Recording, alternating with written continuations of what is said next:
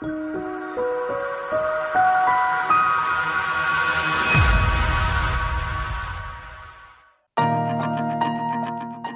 in der Paleo Lounge, deinem Podcast für Paleoernährung und einen ganzheitlichen Lebenswandel.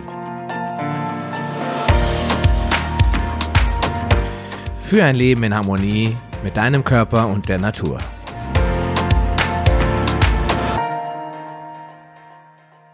Ja, hallo und herzlich willkommen äh, zu einem weiteren Interview in der Paleo Lounge. Und zwar habe ich mir heute wieder jemanden aus Österreich eingeladen. Die sind bei mir in der Show ja mittlerweile alle sehr beliebt, ja. Und zwar äh, spreche ich mit äh, Angelika Fischer und äh, das Thema ist Rohkost. Und äh, ja, warum Rohkost? Weil ich gelinde gesagt gar keine Ahnung davon habe. Ich, ich weiß zwar, dass bestimmte Sachen roh sind, aber wann irgendwas rohköstlich ist und wo es die Unterschiede gibt und was man alles damit machen kann, wo die Vorteile, vielleicht auch gewisse Nachteile liegen, was man da alles so falsch machen kann, dafür brauche ich halt jemand, der das wirklich weiß und der das auch sehr, sehr extensiv betrieben hat. Und deswegen sage ich herzlich willkommen, liebe Angelika. Grüß dich, freut mich sehr. Hallo. Angelika, du bist äh, sicherlich nicht irgendwann mal morgens aufgestanden und hast gesagt, also ab jetzt koche ich nicht mehr, da muss man zu viel Strom verbrauchen. äh, du hast irgendwann mal für dich im, äh, eine Entscheidung getroffen, die gesundheitlich bedingt war und äh, bereust diese Entscheidung sicherlich nicht. Du bist vom Kochen weggekommen zur Rohkost. Warum? Was ist in deinem Leben passiert damals? Also ich habe seit Kindheit, also eigentlich schon seit der Milchschorf Neurodermitis, und zwar nicht nur ein bisschen, sondern am ganzen Körper hätte ich es und auch heute hätte ich es noch. Ähm, der Prozentsatz war, äh, also medizinisch festgestellt, 95 Prozent. Das heißt, das Einzige, was befallfrei war, waren die Handinnenflächen. Und als ich äh, bei gewissen Ärzten war und auch beim Toten Meer war ich öfter, haben dann manche Ärzte gesagt, ja, das wäre super, wenn wir jetzt ein Foto machen, so wie ich jetzt da stehe. Ganz furchtbar, ganzer Körper rot und, und aufkratzt teilweise. Und das ist wirklich ganz furchtbar, muss man auch Pulver nehmen, weil man ja, da wird man gedämpft dann, weil das haltet man ja gar nicht gescheit aus, den Juckreiz muss man dazu sagen, dass man vor dem Toten Meer wegen der Sonne immer das Cortison absetzen musste für ein paar Wochen. Dadurch ist dann so richtig noch mehr alles rauskommen. Ja, und ich bin, ich habe ins Weinen angefangen. Also man kommt richtig ins Selbstmitleid, ja. Man versucht eh schon alles. Meine Mutter, die hat wirklich ganz viel versucht von selber gemachten Sauerteig richtig selber fermentiert und angesetzt gemacht. Und er hat alles mögliche probiert, Dazunehmdiäten, Weglassdiäten. Ich habe äh, ich möchte vielleicht zu äh, meiner Ausbildung sagen, ich habe äh, HTL besucht, also das heißt Ingenieur gemacht. Und dabei äh, wollte mein Vater mich in die Elektrotechnik-Schiene bringen und ich bin dann in die Umwelttechnik-Schiene gekommen mit Biologie und Chemie und da auch maturiert und so weiter. Und natürlich, ein bisschen Öko war ich wahrscheinlich immer schon deswegen. Aber äh, wegen Kochen und Einsparen ist es nicht gewesen. Ich habe dann durch diese Zusammenhänge, die ich schon gewusst habe und in der Abteilung, auch wo ich in der Ausbildung war, Ökologie, Metrologie war da auch dabei, also auch solche richtigen grünen Fächer, da war ein sehr großes Bewusstsein da, wo ich mir heute denke, in der Futures Friday for Futures Bewegung, das war eh schon alles mal da und bekannt. Und habe wirklich viel versucht. Und dann ist mein Kind gekommen. Ich habe geglaubt, ich werde nie ein Kind bekommen, äh, weil ich eben so stark belastet bin durch die Neurodermitis. Ich hab, war bei meiner Schwiegermutter essen, die hat sich voll bemüht, keine E-Nummern im Essen. Und jedes Mal nachher ist es mir furchtbar schlecht gegangen. Meine Schwiegermutter, ganz liebe Frau, super Köchin für ihren Mann auf jeden Fall sowieso und auch für meinen Mann inzwischen. Äh, Hausmannskost. Ganz lange gebratener Braten, richtig mit Kruste. Also jeder, der sowas schätzt, meine Schwiegermutter war die beste Köchin für sowas. Und mir ist aber immer schlecht gegangen drauf und sie hat eh schon alles weglassen und ich habe schon das weglassen mit der Milch und den Weizen und Soja auch nicht, alles was man kennt. Und hab glaubt, so, dann haben wir Haus gebaut, alles Öko. Äh, das ist ein Holzblockhaus, wo ich drinnen bin. Das sieht man da jetzt zwar nicht, aber äh, wirklich voll Holzblockhaus und geschirmte Kabel und alles. Und äh, Zähne, Zahnarzt hat mir gesagt, alles Amalgam muss raus, also wirklich alles. Also wenn man jetzt jemand sagt, na, ich hätte das machen müssen, hätte ich das nicht braucht. Ich habe alle Register gezogen gehabt. Ja. Als Technikerin habe ich auch ein bisschen die Möglichkeit gehabt, äh, bestimmte Dinge zu kalkulieren. Na, aber es war natürlich nicht ganz weg. Aber es war dann schon ein bisschen besser. und mein Sohn ist gekommen. Und ich sage einmal, von Rohkost war ich da noch weit entfernt. Und dann so am Anfang, wo er noch klein war, beziehungsweise so in der Schwangerschaft, habe ich Lidloff kennengelernt. Das war so Tragetuch und in so einem Forum, wo es um Tragetuch, lange Stillen und Familienbett ging, hat dann einer geschrieben, du hast Neurodermitis, das muss nicht sein. Und zwar war das deswegen, weil ich einer anderen Mutter gesagt habe, was machen könnte das Baby. Ihr Baby hatte extreme Neurodermitis, meines Gott sei Dank nur bisschen, also fast gar nicht. Und dann haben wir gedacht, na dann probiere ich's. Und ich habe das 14 Tage probiert. Ich habe mir gedacht, kann ja nichts passieren. Also das, das war jetzt nicht so, dass ich äh, irgendwas gewusst habe von Rohkost. Ich habe kein Buch gelesen gehabt. Ich war nur in den Forum. Da waren Leute, die halt, wo ich mir gedacht habe, die machen Mindset, was in einer gewissen Natürlichkeit ist. Ich war nie auf esoterisch, ich war nie auf besonders öko mit, oder äh, klar, ich habe mir angeschaut, die ganzen Waldorf-Kindergarten, was gegeben hat. Ich habe Bübchen gebastelt, aber mein Sohn ist in einen Waldorf-Kindergarten gegangen. Dem hat das nicht taugt. Also der war eher immer sehr energetisch und sehr anspruchsvoll mit Gehirn Nahrung und will jetzt nicht sagen, dass das andere das nicht ist, aber das, was zu ausgegeben hat, hat er woanders äh, nicht gesucht, da hat er was anderes sehen wollen. Also ich bin mit den Ganzen in Berührung gekommen, aber ich war immer mit technischem Hintergrund. Ja, es war weg. Also mein Sohn, der hatte äh, ein bisschen rote Kniekehlen schon und der Popo, der war so ein bisschen rot. Es war weg. Es war alles weg. Und bei ihm sind die Haare ausgegangen und wieder neu gekommen. Und ich hatte ja schon geglaubt, ich muss in Stillen aufhören in den ersten Monaten, weil ich keine Energie mehr hatte. Ich habe von zu Hause gearbeitet. Das war mir Gott sei Dank möglich und, und äh, habe gestillt. Also das war bei mir schon so alle zwei Stunden. Also nicht, weil ich zu wenig Milch gehabt habe, das war halt einfach so. Die Hebamme hat gesagt, ja, das gehört sich so, das passt schon so. Familienbett, das hat mich hat mir eigentlich nichts gemacht, aber es, ich habe gemerkt, mir, trotzdem mir geht die Energie aus. Dann habe ich 14 Tage gegessen und ich muss sagen, ich habe damals allerdings schon ähm, Lachs gegessen. Also es, es gab damals zwei Richtungen. Die eine ging so eher ins Vegane hinein. Die hatte ich gar nicht gekannt, muss ich sagen. Mhm. Also es war, es war mir nicht bekannt. Ich habe nur gewusst, dass die da sagen, wenn man ganz roh ist und alles, alles, was man halt will, roh essen. Und dann haben wir gedacht, na gut, was, was, was habe ich denn da? Und was gab's? Das war jetzt auch nicht super. Das erste Wahl, ja, das war einfach ein, äh, die sind ja nicht richtig geräuchert, dieser Rohlachs, der was so einfoliert ist, der war es einmal fürs Erste. Also nicht einmal Sashimi, was ich dann nachher später natürlich gemacht habe. Und, und Obst und Gemüse, Wildpflanzen habe ich mich noch nicht so auskannt. Das ist dann erst in der Folge gekommen. Vogelmiere habe ich halt schon ein bisschen gegessen, falls das jemand kennt. Hm. Nach 14 Tagen war alles weg. Ich war gar nicht bewusst, was ich alles gehabt habe, was weg war. Meine Energie war voll da. Ich habe ja schon voll gearbeitet, weil ich habe mir, ich war bei der Firma, wo ich war, nicht angestellt, sondern ich habe einen Gewerbeschein lösen müssen, habe dafür meine Zeitrechnung gestellt, habe dann noch für andere zusätzlich, weil ich mich mit Programmierung auseinandergesetzt habe, so kleine Homepages-Projekte gemacht gehabt. Also ich habe den ganzen Tag gearbeitet. Meine Schwiegermutter, die Liebe, hat den Manuel bei sich gehabt und dann immer wieder wegen Stillen gebracht. Also das, das war voll, voll, voll Power. Und ich habe die Nase immer verstopft gehabt, davor sieben Jahre lang war es immer verstopft. Die, die Ärzte, ich war auch bei Privaten, die haben gesagt, na ja, ich soll mal so ein Nasenpflaster aufbiegen in der Nacht. Ich war süchtig auf diese Sprays, ja. ja, ja es, also auch die Privaten, das Geld war rausgeschmissen. Es, es, hat nichts gebracht. Der eine hat dann gemeint, na ja, da drinnen, die Nasenscheide waren dieser bisschen schief, das könnte man eventuell operieren, ne? Ähm. Ein bisschen drin rumbohren. Das hat nichts gebracht. Inzwischen weiß ich, es gibt Leute, die haben so eine OP gemacht, das hat nichts gebracht. Nein, es war weg. Also die, die Nasenschleim, also das, das ist einfach nicht mehr angeschwollen. Ja, also das Asthma, ich habe Belastungsasthma gehabt und es war einfach weg. Und mein Sohn war auch weg, ich habe stillen können, mein, mein Sohn war glücklich, das habe ich auch gemerkt, er war dann noch, hat ihm noch besser getan. So bin ich zur Rohkost gekommen. Und ich habe sie dann nicht mehr ausgelassen, weil ich gemerkt habe, dass das das ist, mit dem ich in Zukunft leben werde. Hm. Ja, warte, ich meine, du hast äh, wenn, wenn, wenn man heute mit Rohkost sich beschäftigt, dann hört man ja ganz oft, das, ganz oft das Thema Entgiftung. Ganz oft hört man ja, die Leute kommen massiv in eine Entgiftung rein, wenn sie anfangen, Rohkost zu essen und das haut die meisten von Füßen.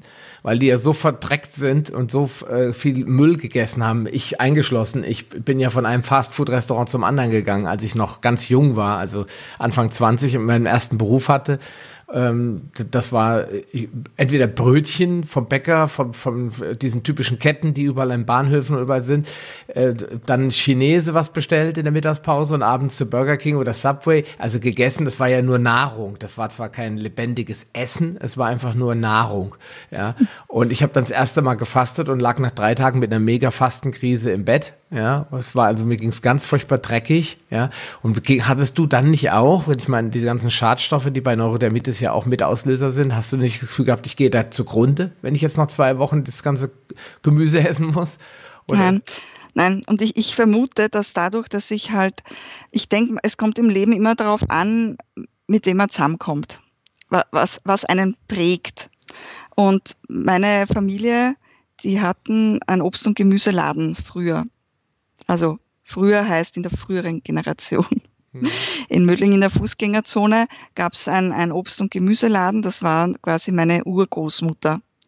Und der, der Sohn dann, der hat wieder studiert, das war Professor und so weiter.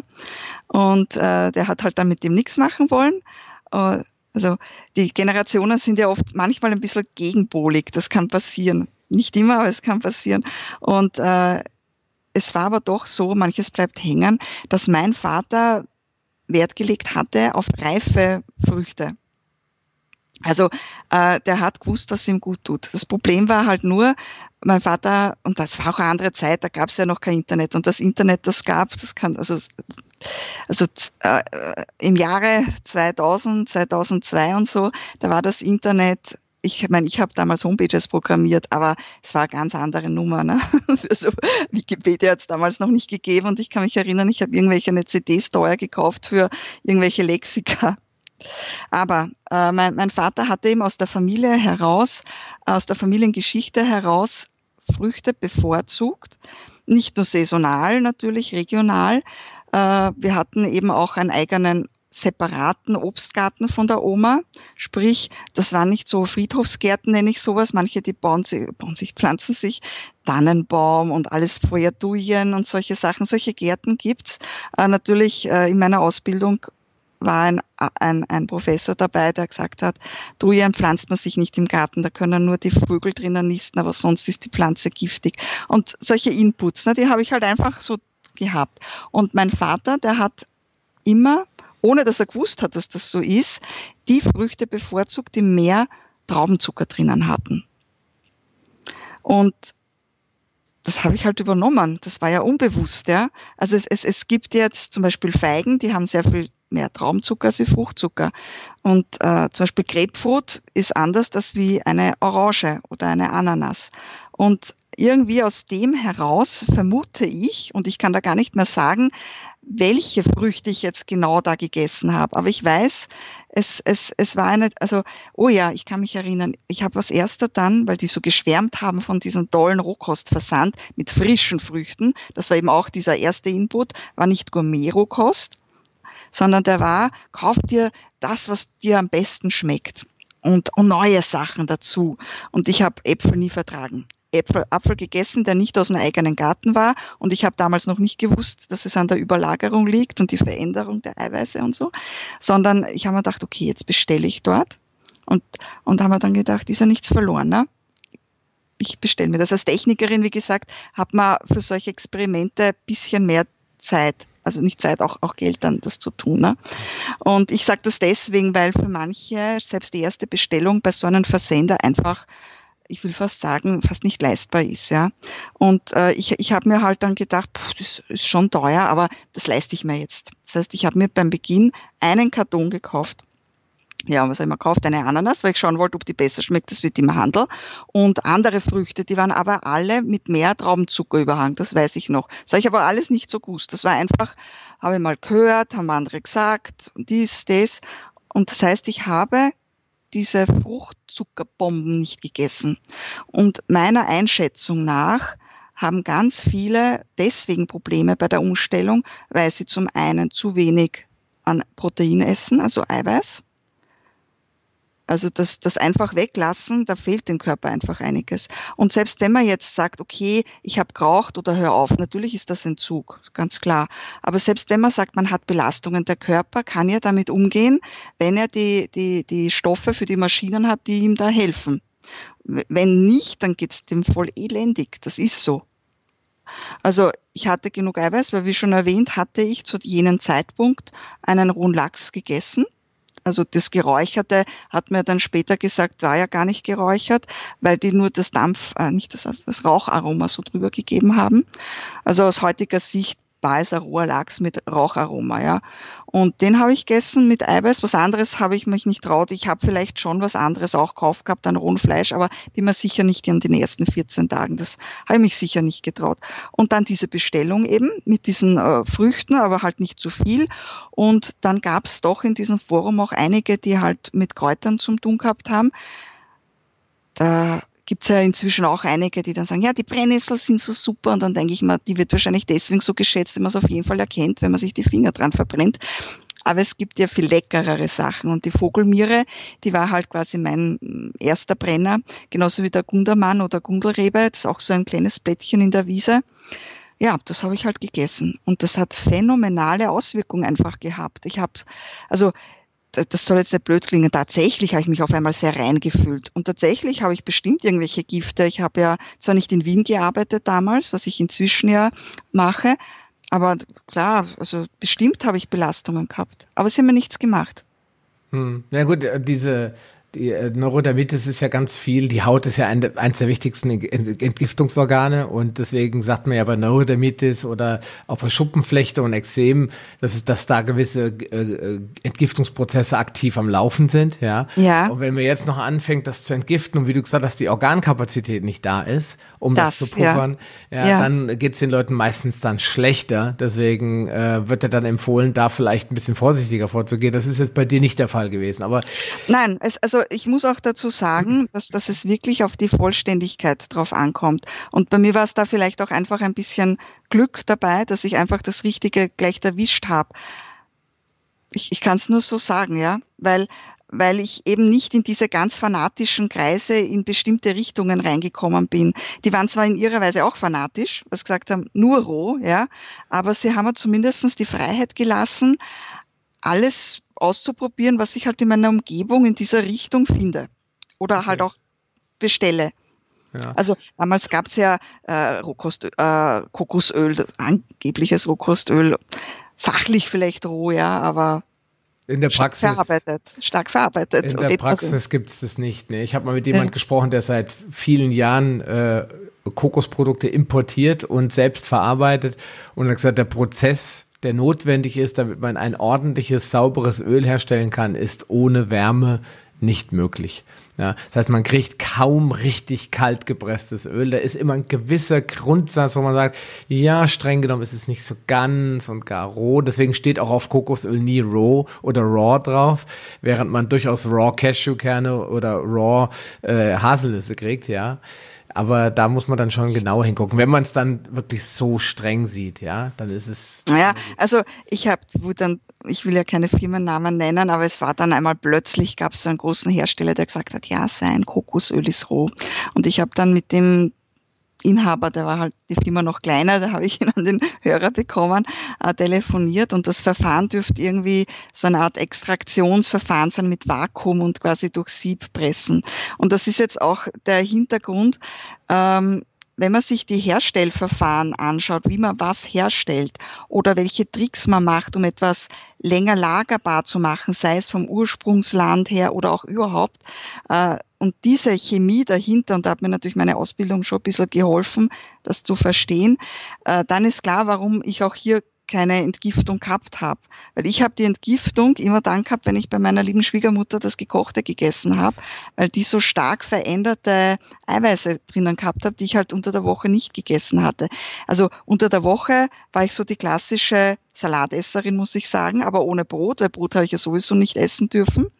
Und da war dann vielleicht schon auch so, äh, also es war vielleicht sogar in Richtung Paleo, könnte man sagen. Also Fleisch halt und Gemüse, nicht? Das ist eigentlich das Typische. Und äh, das hat mir eigentlich ich will jetzt nicht sagen, ich habe trotzdem eine verstopfte Nase und so gehabt, aber ich war da ziemlich, es, es hat so weit funktioniert, dass ich mich getraut habe, ein Kind zu bekommen. Also das war ja schon was, ja, das ist nicht so.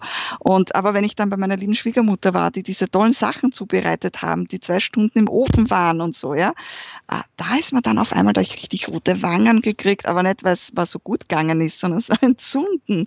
Und so wie du richtig sagst, die Lunge, also alle diese Oberflächen und die Haut, die entgiftet und die hat dann quasi dieses, dieses Ganze, die hat sich entzünden. Und inzwischen weiß ich halt noch viel mehr über diese Advanced Glycation Endprodukts. Also da gibt's eben die veränderten Eiweiße hm. und die veränderten Fette. Und die richten halt einiges an. Und ich vermute, je mehr man belastet ist, oder je mehr man unausgewogen ist, desto schlimmer. Weil ich habe früher eher wenig Eiweiß gegessen. Meine Mutter, die hat halt auch die Lehre irgendwie, die Ärzte haben gesagt, ja, wenig Eiweiß und so. Und es muss an dem allen auch gehängt haben, weil ich habe jetzt, kann man sagen, circa 18 Jahre mit, habe ich vor 18 Jahren begonnen mit der Rohkost und am Anfang habe ich immer noch so Schübe bekommen und wenn ich irgendetwas halt nicht ganz okay gemacht habe. Und äh, je länger ich das gemacht habe, desto stabiler ist der Körper geworden. Und es gibt auch den Unterschied, und da finde ich das mit den Corona, was wir gerade alle durchleben, auch voll interessant. Junge Menschen, kleine Menschen haben ja ganz andere Enzyme und Aktivitäten als wie wir Ältere. Und wie mein Sohn dann so circa vier Jahre alt war, äh, habe ich ihn ja zum Teil auch auf so Treffen mitgenommen. Und dann habe ich mich äh, mit äh, Rohköstlern halt auch mal getroffen gehabt in Wien beim Naschmarkt. Der Naschmarkt ist wirklich ganz toll mit vielen frischen Früchten. Also wenn ich mal nichts äh, bestelle, sondern einfach spontan, dann haben die dort teilweise also wirklich erstklassige Ware auch und natürlich Bauernmärkte und Bio.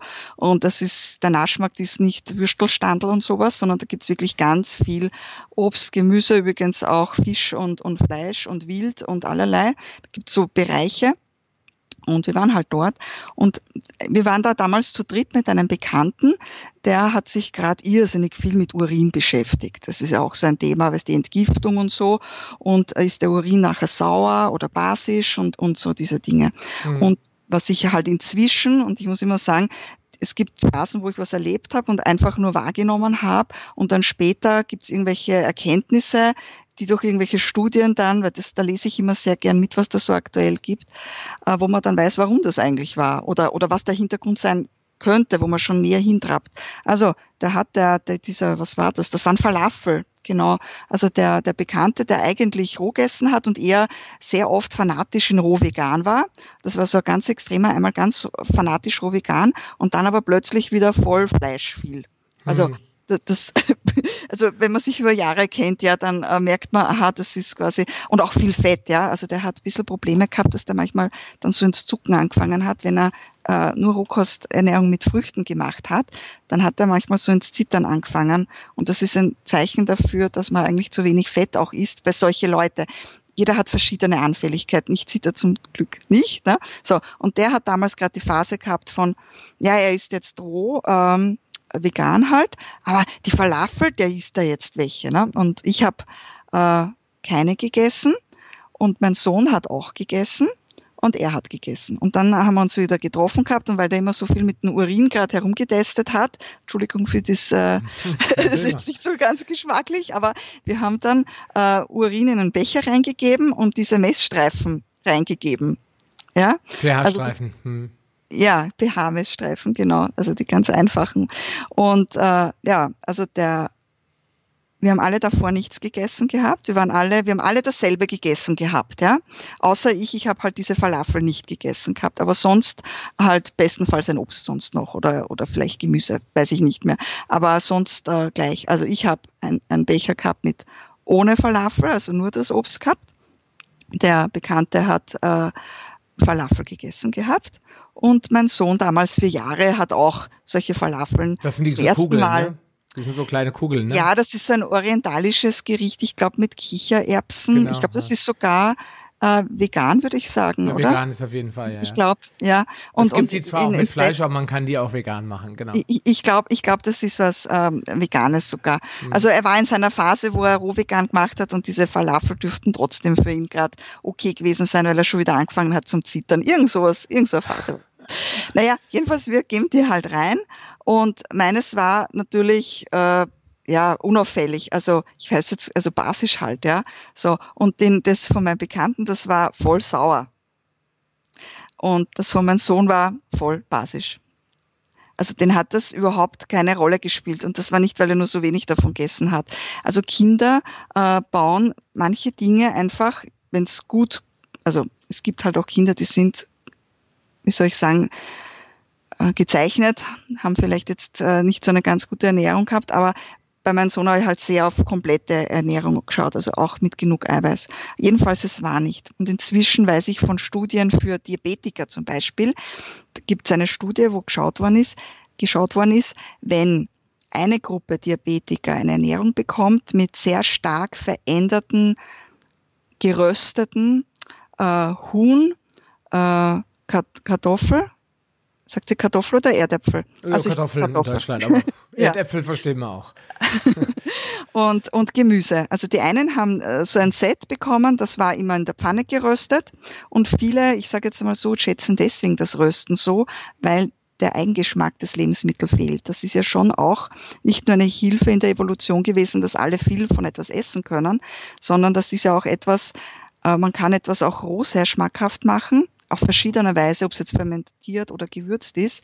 Aber man kann nicht sagen, dass es ohne Röstaroma nicht geht. Aber Röstaroma hat sich den Titel eines eigenen Aromas ja, ja verdient, muss man sagen, ist ein eigenes Aroma. Also die einen Diabetiker haben in dieser Studie diese gerösteten bekommen Gibt es auch ein Foto in dieser Studie, das kann man auf Amazon bestellen. Sorry, jetzt habe ich doch eine Firma genannt, aber Buchhandel kann man diese Studie, äh, also die Auswirkung von äh, Advanced Glycation End Products bei Diabetiker. Also wenn man das eingibt, Advanced Glycation End Products und Diabetes, müsste man das finden. Und dann gab es eine Gruppe, die haben das ich sage jetzt einmal, fad gedünstet kriegt. Also auf den Fotos habe ich nicht gesehen, dass die vielleicht Rosmarin reingeben hätten oder so. Darf ja nicht vergessen, diese ganzen Gewürze und Wildpflanzen und Pflanzenfamilien haben ja ganz viele Auswirkungen. Ja, das ist ja nicht nur, dass das nach was schmeckt, ja. Also es geht nicht nur darum, dass etwas irgendwie schmeckt, das hat auch eine Wirkung. So. Und diese zwei wurden verglichen. Und ich habe letztes Jahr mitgemacht. Das sind aber wegen Corona jetzt noch nicht fertig bei einer Studie vom Bundes, wie heißt das? BFR, Bundes. Für, ach so, das ist für, für Risikobewertung. Für Risikobewertung, genau. Das Bundesamt ja. für Risikobewertung und so weiter. Ja, ja, irgend sowas, ja. Und die haben nach Rohkostlern gesucht, äh, weil die eben schauen wollten, wie die Advanced Glycation End Products bei solchen Menschen sind. Und das Blöde ist, dass natürlich, wenn jetzt jemand zu Gourmet-Rohkost isst und lauter solche veränderten Produkte haben, oder Kaffee trinken, Kaffee hat's auch drinnen, dann haben die natürlich trotzdem diese Dinger drinnen. Diese Röstaromen auch, ja. Oder Röststoffe. Ja, die Advanced Glycation End Products. Okay. Und die werden normalerweise, wenn man sich nicht überlädt, und jetzt kommt es immer auf dieses zu viel Zwang, ist immer schlecht. Ja? Wenn man jetzt äh, immer nicht zu viel von etwas isst, kann der Körper gut damit rauskommen. Ein Diabetiker hat den Nachteil, dass er durch wahrscheinlich möglicherweise zu viel Zucker zu viel Nahrungsüberschuss, wie auch immer. Jedenfalls hat er ja, das, das ist ja, glaube ich, im Paleo auch bekannt, zu viel Zucker im Blut. Ne? Ja gut, er hat ja auch ein Stoffwechselproblem. Da ist ja der gesamte äh, Stoffwechsel schon ein bisschen anders aufgestellt, ja. Genau, die Bauchspeicheldrüse äh, hat mir mal eine Ärztin gesagt, äh, die, die, die gibt, dann schon den Löffel ab, weil es immer so rauf und rauf und rauf untergegangen ist. So. Also gibt es verschiedene Erklärungsmodelle. Aber der Diabetiker hat halt den Nachteil, dass er im Blut äh, den Zucker nicht so leicht abgebaut oder weggeliefert bekommt. Mhm. Und ähm, jetzt reagiert der Zucker, der im Blut herumschwimmt, mit den Eiweißmolekülen. Mhm und eben auch mit den Hämoglobin. sich mit denen, ja.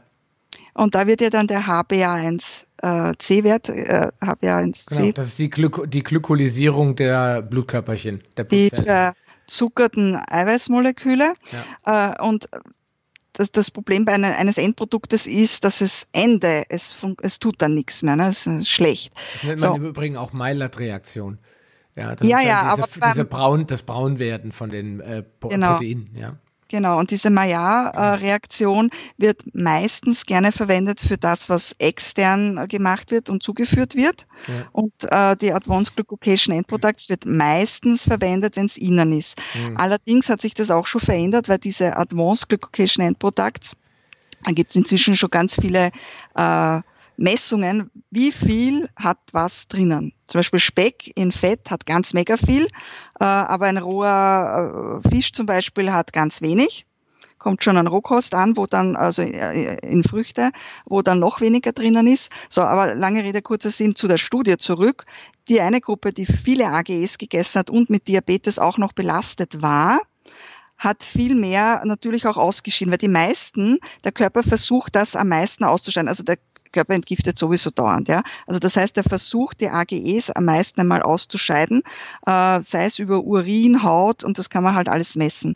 Und da, tatsächlich war es so, dass eine sehr spezifische und gut wirksame Auswirksam, Auswirksam, Auswirkung ähm, war für die Diabetiker AGE-arm zu essen.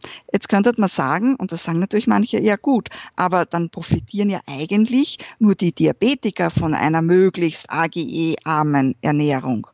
Nur meiner Meinung nach ist es halt schon so, dass die AGE-reiche Ernährung triggert man isst mehr, als was man braucht. Man kommt dann eher in dieses Fahrkarussell mit dem metabolischen Syndrom, mit dieser Überlastung, mit den Organen, die du gesagt hast, die dann nicht mehr so arbeiten. Und deswegen Klar kann man sagen, der Gesunde hat nicht diese Auswirkung wie der Diabetiker, dessen Blut schon so voll ist, dass man da halt noch mehr misst und deswegen die Pulver reduzieren kann.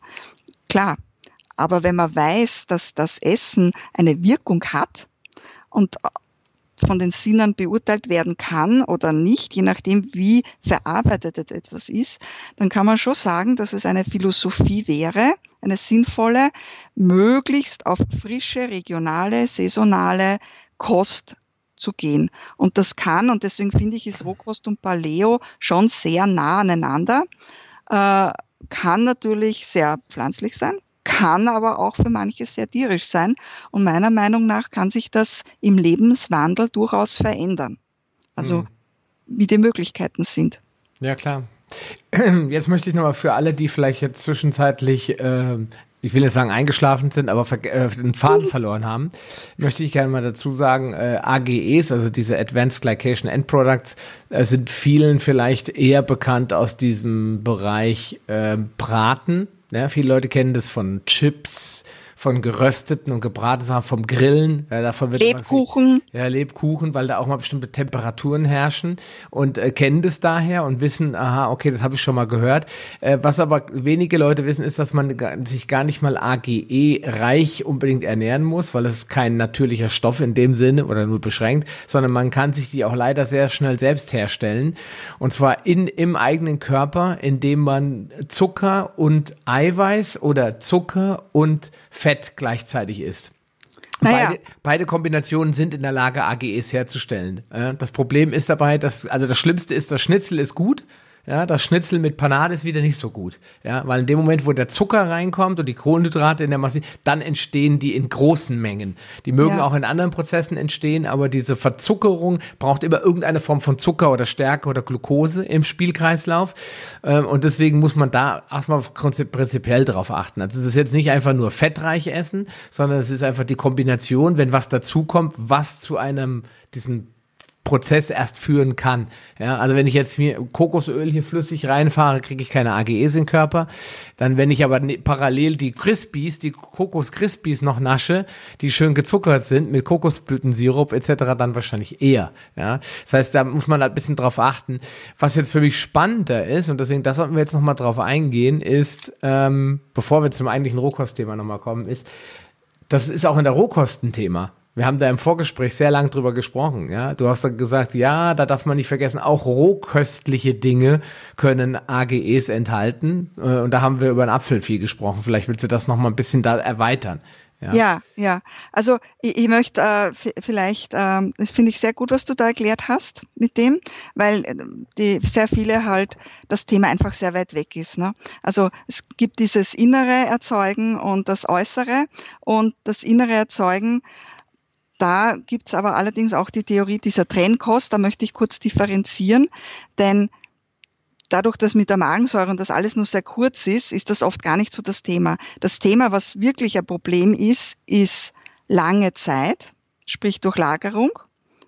Das, was wir eben auch schon vorher gesprochen haben, was ich jetzt noch näher ausführe, oder eben hohe Temperatur. Hm. Wenn ich jetzt einfach nur so äh, Fett und Zucker zusammenfüge, dann könnte ich jetzt einmal sagen, äh, so schnell reagiert ja das gar nicht. Hm. Und, und äh, da bin ich äh, damals, wo ich äh, schon die erste Auflage meines Buches geschrieben habe, habe ich eine Messung äh, gesehen aus einer Studie. Ich, ich schau mal, ob ich das da irgendwie schau mal, ob wir das schaffen. Hm, ja, man kann so einigermaßen sehen. Ist das aus deinem Buch? Ja. Ja, okay, Seite 65. Äh, ja. Also das, das, äh, das große Rohkostbuch ist das?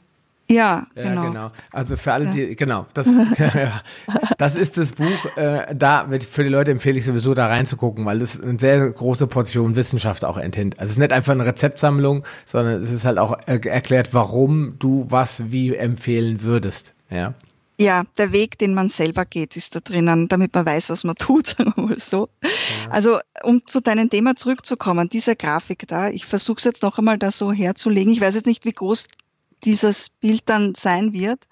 Äh, was man hier sieht, ist ein Diagramm und was da dargestellt ist, ist die Ver Veränderung. Ja? Und zwar siehst du da Fruchtzucker und Traubenzucker. Ja. Nehmen wir jetzt einmal an, ich äh, habe ein Eiweiß und mische einen Traubenzucker dazu. Und nehmen wir an, ich nehme ein zweites äh, Eiweiß und gebe einen Fruchtzucker dazu. Und sehr viel, auch in der Rohkostszene, wird mit äh, billig hergestellten Fruchtzucker gemacht. Fruchtzucker ist nun einmal sehr einfach herzustellen. Ich, ich vergleiche das immer so. Fruchtzucker ist in der Natur hat das immer was mit Vermehrung zu tun. Fruchtzucker ist bei den Spermien drinnen als schneller Treibstoff. Fruchtzucker gibt es auch durchaus im Körper. Aber Fruchtzucker ist auch in den Früchten, der hat auch was mit Vermehrung zu tun. Und wenn man jetzt eine Frucht einfach größer züchten möchte, dann investiert die Natur Fruchtzucker. Im Gegensatz dazu der Weizen. Deswegen hat ja der Weizen der Menschheit so stark geholfen. Der Weizen ist ja eigentlich Traumzucker mit Traumzuckerketten, die mhm. dann auseinandergeschnitten werden. Und der verursacht üblicherweise nicht diese starken Veränderungen. Und viele Rohköstler, wenn die jetzt sehr viel mit sehr viel Fruchtzucker essen, haben die nicht nur Verdauungsprobleme, sondern da ketten sich ganz viele Themen an, die alle alles andere als gesund sind und deswegen Probleme verursachen. Und diese, diese Kurve fand ich wirklich extrem interessant. Wenn ich etwas mit einem Traubenzucker mische, nehmen wir mal an, äh, ich mache einen Smoothie. Das ist ja auch ganz in. Und äh, ich persönlich finde viele Wildpflanzen und wenn ich einen ganz frischen Spinat aus dem Garten habe, den viel zu schade in einen Mixer zu schmeißen. Aber die Autorin, die das für ihre Kinder gemacht hat, die hat damals, denke ich, in der Stadt gelebt. Der Spinat war wahrscheinlich ein älterer, der war wahrscheinlich äh, so gewachsen, dass leider viel Oxalsäure drinnen war, so dass den Kindern nicht geschmeckt hat und auch sonst vielleicht nicht geschmeckt hat und sie hat das dann mit äh, überzüchteten Früchten zusammengemischt. Sprich, sehr beliebt diese Ananas und Mangos oder Äpfel. Alles Früchte, die sehr, sehr viele Fruchtzucker drinnen haben. Aber man kommt meistens, wenn man sich jetzt so denkt, äh, so, ein, so, ein, so ein Smoothie, kommt kaum jemand auf die Idee, dass er Feigen reinhaut oder Papaya da schlaft dann eher so das Gefühl, äh, die Erinnerung vielleicht ein, wenn man das probiert. Und das liegt daran, weil das einfach nicht so reaktiv ist. Dieser Fruchtzucker, der hat so eine ganz eigene Signalwirkung und noch dazu schmeckt er ja viel süßer. Hm. Während der Traumzucker, und das zeige ich im Buch und habe es auch äh, immer wieder mal in, äh, auf Workshops. Ich mache nicht sehr viele Workshops, weil mein Interesse ist nicht auf Workshops Geld zu verdienen oder Produkte zu verkaufen, sondern ich möchte, die, man kann das äh, im Buch eben auch nachlesen, dass die Menschen sich selber tarieren können. Und der Traumzucker ist der Zucker, mit, auf dem alles Leben basiert und auf dem wirklich alles funktioniert. Und alles, was wir sonst mit Fruchtzucker machen, ich sag's einmal ganz salopp, macht Probleme. Hm. Und Vor deswegen, für die Leber. Für Leber ja, für die Leber, ja, ja, ganz besonders auch, genau. Ich, ich mache ja auch immer diese Blutuntersuchungen, einfach zur Kontrolle und sei es nur das normale Blutbild und die Leberwerte. Und äh, es, es gab schon mal Zeiten, und überhaupt am Anfang ich das gar nicht gewusst und habe aber durch meine Verwandten immer traumzuckerreich gegessen gehabt. Traumzuckerreich ist schon okay, wenn es eins zu eins ist, ja. Also das ist schon okay. Aber es gibt halt sehr viele, wo viel mehr Fruchtzucker als Traumzucker drinnen ist. Und dann war ich auf einem Rohkosttreffen in Deutschland und wir haben halt uns so ausgetauscht und so und die haben dann gesagt, ja, und am Abend, da wollen sie immer Nudeln essen und so. Und ich habe gedacht, Nudeln, warum gerade Nudeln? Und die haben aber ganz extrem starke Fruchtzuckerbomben gegessen. Und mich hat's echt gewundert, was die da essen. Also ich habe dann gefragt, esst ihr das jetzt, also persönlich im Gespräch, isst du das jetzt nur, weil wir da auf dem Treffen sind, weil wir nichts anderes bekommen haben? So, ne? Nein, ganz unbedarft. Immer so, äh, immer so, immer ganz viel Wassermelone, die sind ja ganz viel fruchtzuckerreich, ja. Und, und ich, ich habe das halt nicht so. Und dann, dann habe ich mir gedacht, hm, na, vielleicht habe ich einen Fehler da drinnen, ne? Hm. Bin nach Hause, habe dann selber mir so eine Wassermelone bei uns in Österreich, ich glaube, das gibt's auch in Deutschland, gibt so Gemüsetürken. Mhm, klar, gibt's überall. Wochenmärkte. Ja, ich, ich glaube, die Aleviten sind das, die, die sind so gemäßigter eher, ne? Und die haben dann oft so einen Gewerbeschein für Handel aller Art und oft eben diese Gemüsetürken. Und äh, habe ich mir so eine richtig, und die haben oft gute Ware, also bei uns zumindestens äh, damals saisonal, tolle, äh, große, halbe Melone, so eine richtig große, ne, das war Sommer, und Birnen. Ich habe ich hab schon gewusst, dass das die Früchte sind, die mein Vater nicht so isst. Ja, das habe ich schon gewusst, ja. Aber ich habe jetzt nicht gewusst, warum. Ich habe nur gewusst, die haben das gegessen, mein Vater nicht. Ähm, ja, ich kauf's halt einmal, ne? Und dann haben die mir dann auch noch erzählt, dass da ein Autor gibt, der trinkt kein Wasser. Der, der isst die wasserreichen Früchte und äh, wie gesagt, ich nenne normalerweise keine Namen und Autoren, weil äh, aber der ist ein ganz bekannter Autor, ja. Und der, der hat äh, eigentlich sein Hauptgeschäft war, Früchte und Gemüse zu verkaufen. Hm, okay, kein Wunder. ja, ich habe mir halt dann gedacht, ja gut, wenn die meinen, das ist so toll, ich probiere es einfach aus. Und äh, in den Forum haben die anscheinend nichts davon gehalten, äh, zumindest spätestens, wo ich es dann erzählt habe, was mir da passiert ist. Ich habe also bin mit dem Radl zu dem Geschäft und dann weiter in die Firma und habe das dann gegessen, ja, in dem Sackel damals. Ja, ich habe noch nie so einen Durchfall gehabt. Nie in meinem Leben. Fruchtzucker Overflow. ja, ich habe bis Mittag die halbe von der Hälfte Melone gegessen und zwei oder drei Birnen. Und pff, anders, ich habe sowas nie, nicht einmal wenn ich Cassia Fistula gegessen habe, habe ich je so einen Durchfall gehabt, ja. Also mein, mein, mein Mikrobiom war das gar nicht gewohnt, sowas, ja. Und, ja, ja Fruchtzucker, da züchtest du dir auf jeden Fall ein sehr, sehr einseitiges Mikrobiom. Mit sehr vielen Hefen, die ja, also, Fruchtzucker also, mögen mein, mein Körper hat nichts damit anfangen können in der Menge. Der hat einfach die Enzyme zum Abbauen so nicht gehabt und hat das dann anscheinend wie ein Gift behandelt, weil wenn man Cassia fistula lutscht, das ist so eine Art Entgiftungshilfe. So, eine Wurzel ist das, ne? Na, das ist eine Frucht. Das, die, die Pflanze, da schaut so aus wie so ein Goldregen.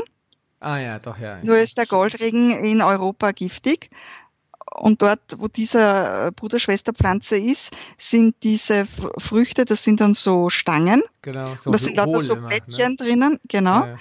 Kerne, Blättchen, Kern, Blättchen, Kern, Blättchen. Und das Blättchen kann man ablutschen. Ich habe auch so ein Video gemacht, wie ich es mache, weil das ist mir zu umständlich. Äh, das tue ich meistens ein, ein Bar in ein Wasser ein bisschen umrühren, dann löst sich das und dann trinke ich das, weil ich bin ja so wenig, so Brot gewohnt, dass wenn ich etwas esse, dass ich an den Gaumen reiben muss, der Gaumen wund ist. Ich bin das gar nicht gewohnt. Das ist auch passiert durch die Rohkost. Früher war das auch nicht. Und deswegen ähm, lutsche ich nicht so gern so lange also Zucker sowieso nicht. Ne? Und Granola, äh, Granola zum Beispiel, für viele Leute ein Riesenproblem. Wenn die, äh, wenn man mal sieben, acht, zehn, zwölf Tage lang null solche Sachen gegessen hat und isst dann Granola, dann äh, wird einem richtig der Gaumen wund und ja. an weh zu tun. Das ist mir zum Beispiel passiert. passiert. Ich dachte, was ist das? Eine allergische Reaktion? Aber es ist einfach so, wenn der Gaumen das nicht gewöhnt ist, ja. diese Reibung, dann kann man sich das abgewöhnen. Schon interessant, dass du das sagst. Ja, ja, also das, das, die, also das ist ja wie Hornhaut, ne? Also ich meine jetzt, wenn ich so Übungen am, äh, ich mache das immer zu wenig, aber immer wenn ich es dann mal wieder mache, dann kommt der Hornhaut, ne? Okay. Aber das ist aber halt nicht. Ja. Naja, also, also das, das, das war es halt äh, nicht gewohnt, ja. Also diese, diese diese, diese, du hast ja quasi eine Abführkur dann quasi eingefahren. Und dann ja. war, war für dich dann klar, okay, ähm, das liegt am Fruchtzucker oder war das, kam das erst später? Na, das, das war dann noch nicht zu Ende, das Thema. Weil zum einen habe ich mir dann so gedacht, ja, das essen ja andere auch. Und man kriegt ja immer so zweierlei Botschaften.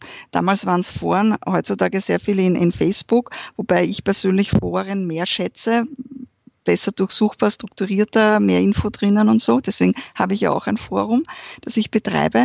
Aber äh, man kriegt immer zweierlei Botschaften, wenn man Leute fragt. Die einen sagen, ach, da bist du nur zu stark vergiftet und jetzt räumt dein Körper auf und sei froh, dass das so ist. Und die anderen sagen, was hast du denn da für ein Schaß gekauft? Also gar nicht bezogen darauf, dass es überhaupt eine Melone war, sondern das ist bestimmt voll gespritzt gewesen ne? oder sonst irgendwas, wer weiß. Ne? Also die, das war jetzt dann noch nicht für mich so, dass ich gewusst habe, das war jetzt schlecht. Und habe halt in geringeren Maße weiter gegessen noch. Und zu der Zeit habe ich auch sehr gerne, also Sport war ja für mich früher nicht möglich. Mit der Rohkost habe ich plötzlich laufen können. Also so äh, laufen halt, ne? Nicht rennen, aber laufen. Ja, rennen. Also genau, die Deutschen, die sagen immer laufen zum Gehen, was man bei uns. Also in Österreich, wenn man laufen meint, dann meint man schon äh, schnell mit Sportuhr Jogging und so. quasi. ja, ja, schon. Ja, ja, also äh, schnell laufen tue ich sowieso nicht. Ja, also das ja. sowieso nicht. Ja. Aber äh, prinzipiell habe ich das halt damals schon können, dürfen und habe das auch gemacht, mehrmals die Woche. Also nie in Richtung Extremsport, ja, aber habe ich gemacht. Und dann wollte man in dieses, also ich habe von meiner Oma die Möglichkeit gehabt, in ein Haus so Rohkosttreffen immer wieder zu machen. Und ab und zu bin ich halt auch so am Wochenende mit der Familie raufgefahren. Es ist im Zentrum von Österreich gewesen, zwei Stunden Autofahrt von mir entfernt. Und es war immer ich, die gefahren bin. Also nicht mein Mann, sondern da bin immer ich hin. Und also es war ein Freitag, ich bin halt so um eh 14 Uhr so circa heimgekommen damals. Und normalerweise hätte ich mich ins Auto gesetzt, geschwind die Sachen zusammenpackt äh, und wir wären schon unterwegs gewesen. Und da kurz darauf war es so, dass ich mich hinlegen habe müssen.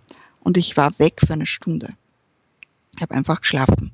Also der, der Körper, der war, also das war, wie gesagt, das war nur vielleicht ein Zeitraum von ein, zwei Wochen, wo das passiert ist, von dem Start, was ich dir jetzt gesagt habe dann geht's irgendwie komisch. Ja. Also ich bin dann aufgewacht und war voll verblüfft, dass ich eine Stunde geschlafen habe. Übrigens auch ein großer Unterschied bei der seit der Rohkost. Wenn ich mich früher eine Stunde mitten am Tag hingelegt habe, dann ist man nachher ganz diesig und komisch gewesen. Und ich konnte auch nicht im Auto lesen oder solche Sachen. Und seit der Rohkost äh, kann ich ganz schnell einschlafen und bin aber dann auch voll fit, wenn ich aufwache. Nur zu dem Tag war das seltsam. Erstens einmal, weil ich sofort eingeschlafen bin, eine Stunde geschlafen habe und dann eigentlich mich nicht gut gefühlt habe. Ich bin zum Hausarzt gegangen und der hat gesagt, naja, er weiß da, dass ich mich sehr gut ernähre und er kann sich's nicht vorstellen, aber vielleicht ist das doch irgendetwas mit der, mit der Galle oder mit der Leber oder irgend sowas. Und ich soll bitte ins Spital fahren und die sollen mit einem Ultraschall schauen. Sicher ist sicher. Hm. Gut, wir sind also gefahren und äh, das war dann, anscheinend habe ich nicht eine ganze Stunde geschlafen, also vielleicht nur eine Dreiviertelstunde. Jedenfalls ist das sehr schnell gegangen. Wir waren beim, beim, ha beim Hausarzt, der dann zugemacht hat und dann sind wir ins Krankenhaus. Und im Krankenhaus waren wir dann zehn vor drei. Dann war es wirklich nur, dann war ich schon um halb zwei daheim. Also Jedenfalls zackig zum Krankenhaus und ich glaube, es war zehn vor drei, obwohl die bis um drei Uhr Ambulanz gehabt hätten, haben die dort keine Ärzte mehr gehabt und ich wurde hinauf in die Station geschickt. Und die wollten mich scheinbar behalten. Also ich sage das jetzt einmal so, die haben ein Bett frei gehabt, ja. Aber äh, der hat halt, ich habe halt gemeint, na, mir geht's eigentlich eh schon super, na, eigentlich kann ich eh schon gehen. Und der Arzt, äh, der Stationsvorsteher oder wie das da heißt, hat halt gemeint, nein, er nimmt mein Blut ab und äh, äh da warten wir jetzt einmal drauf, was beim Blut rauskommt. Und das äh, mit den äh, Ultraschall hat er zuerst gar nicht gemacht. Na ja, gut, dann habe ich halt warten müssen, halbe Stunde wahrscheinlich, was die Zeit ist, also es war halt alles innerhalb von kurzer Zeit, kommt der der junge Arzt, der wollte mich dann eben schon gehen lassen, weil es mir schon wieder so gut geht und fit und ich schon wieder was tun wollte, kommt der alte, also der ältere Arzt zurück mit einem Blick wie drei Tage Regenwetter, wie, wie schlimm mein Blut ist. Äh. Also, wenn, wenn, wenn er mich nicht sehen würde, würde er meinen, ich wäre eine Säuferin, aber das glaubt er natürlich nicht. Aber er glaubt auch nicht, dass es durch zu viel Sport ist.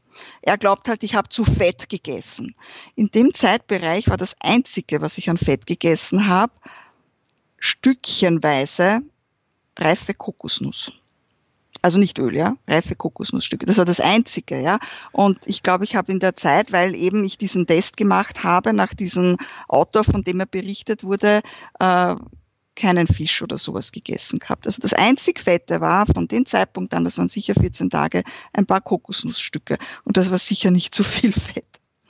Ja, aber das habe ich den natürlich nicht ausreden äh, können und er hat gesagt, also ich kann höchstens mit Revers nach Hause gehen. Heißt das bei euch auch so? Ja, weiß ich nicht. Was ist das? Revers heißt, man muss unterschreiben, dass man auf eigene Gefahr so, nach Hause hm, geht. Gegen ärztliche Empfehlung oder heißt das? Gegen ärztliche Empfehlung. Ja. Und und ich habe mir halt dann gedacht, ja, gut, ich meine, ein bisschen Erholung tut mir nicht schlecht. Ich war eh schon, früher war ich sehr oft im Krankenhaus, wegen Darmprobleme auch und, und allen möglichen Dingen, muss ich sagen. Ich war ja sehr viel krank früher.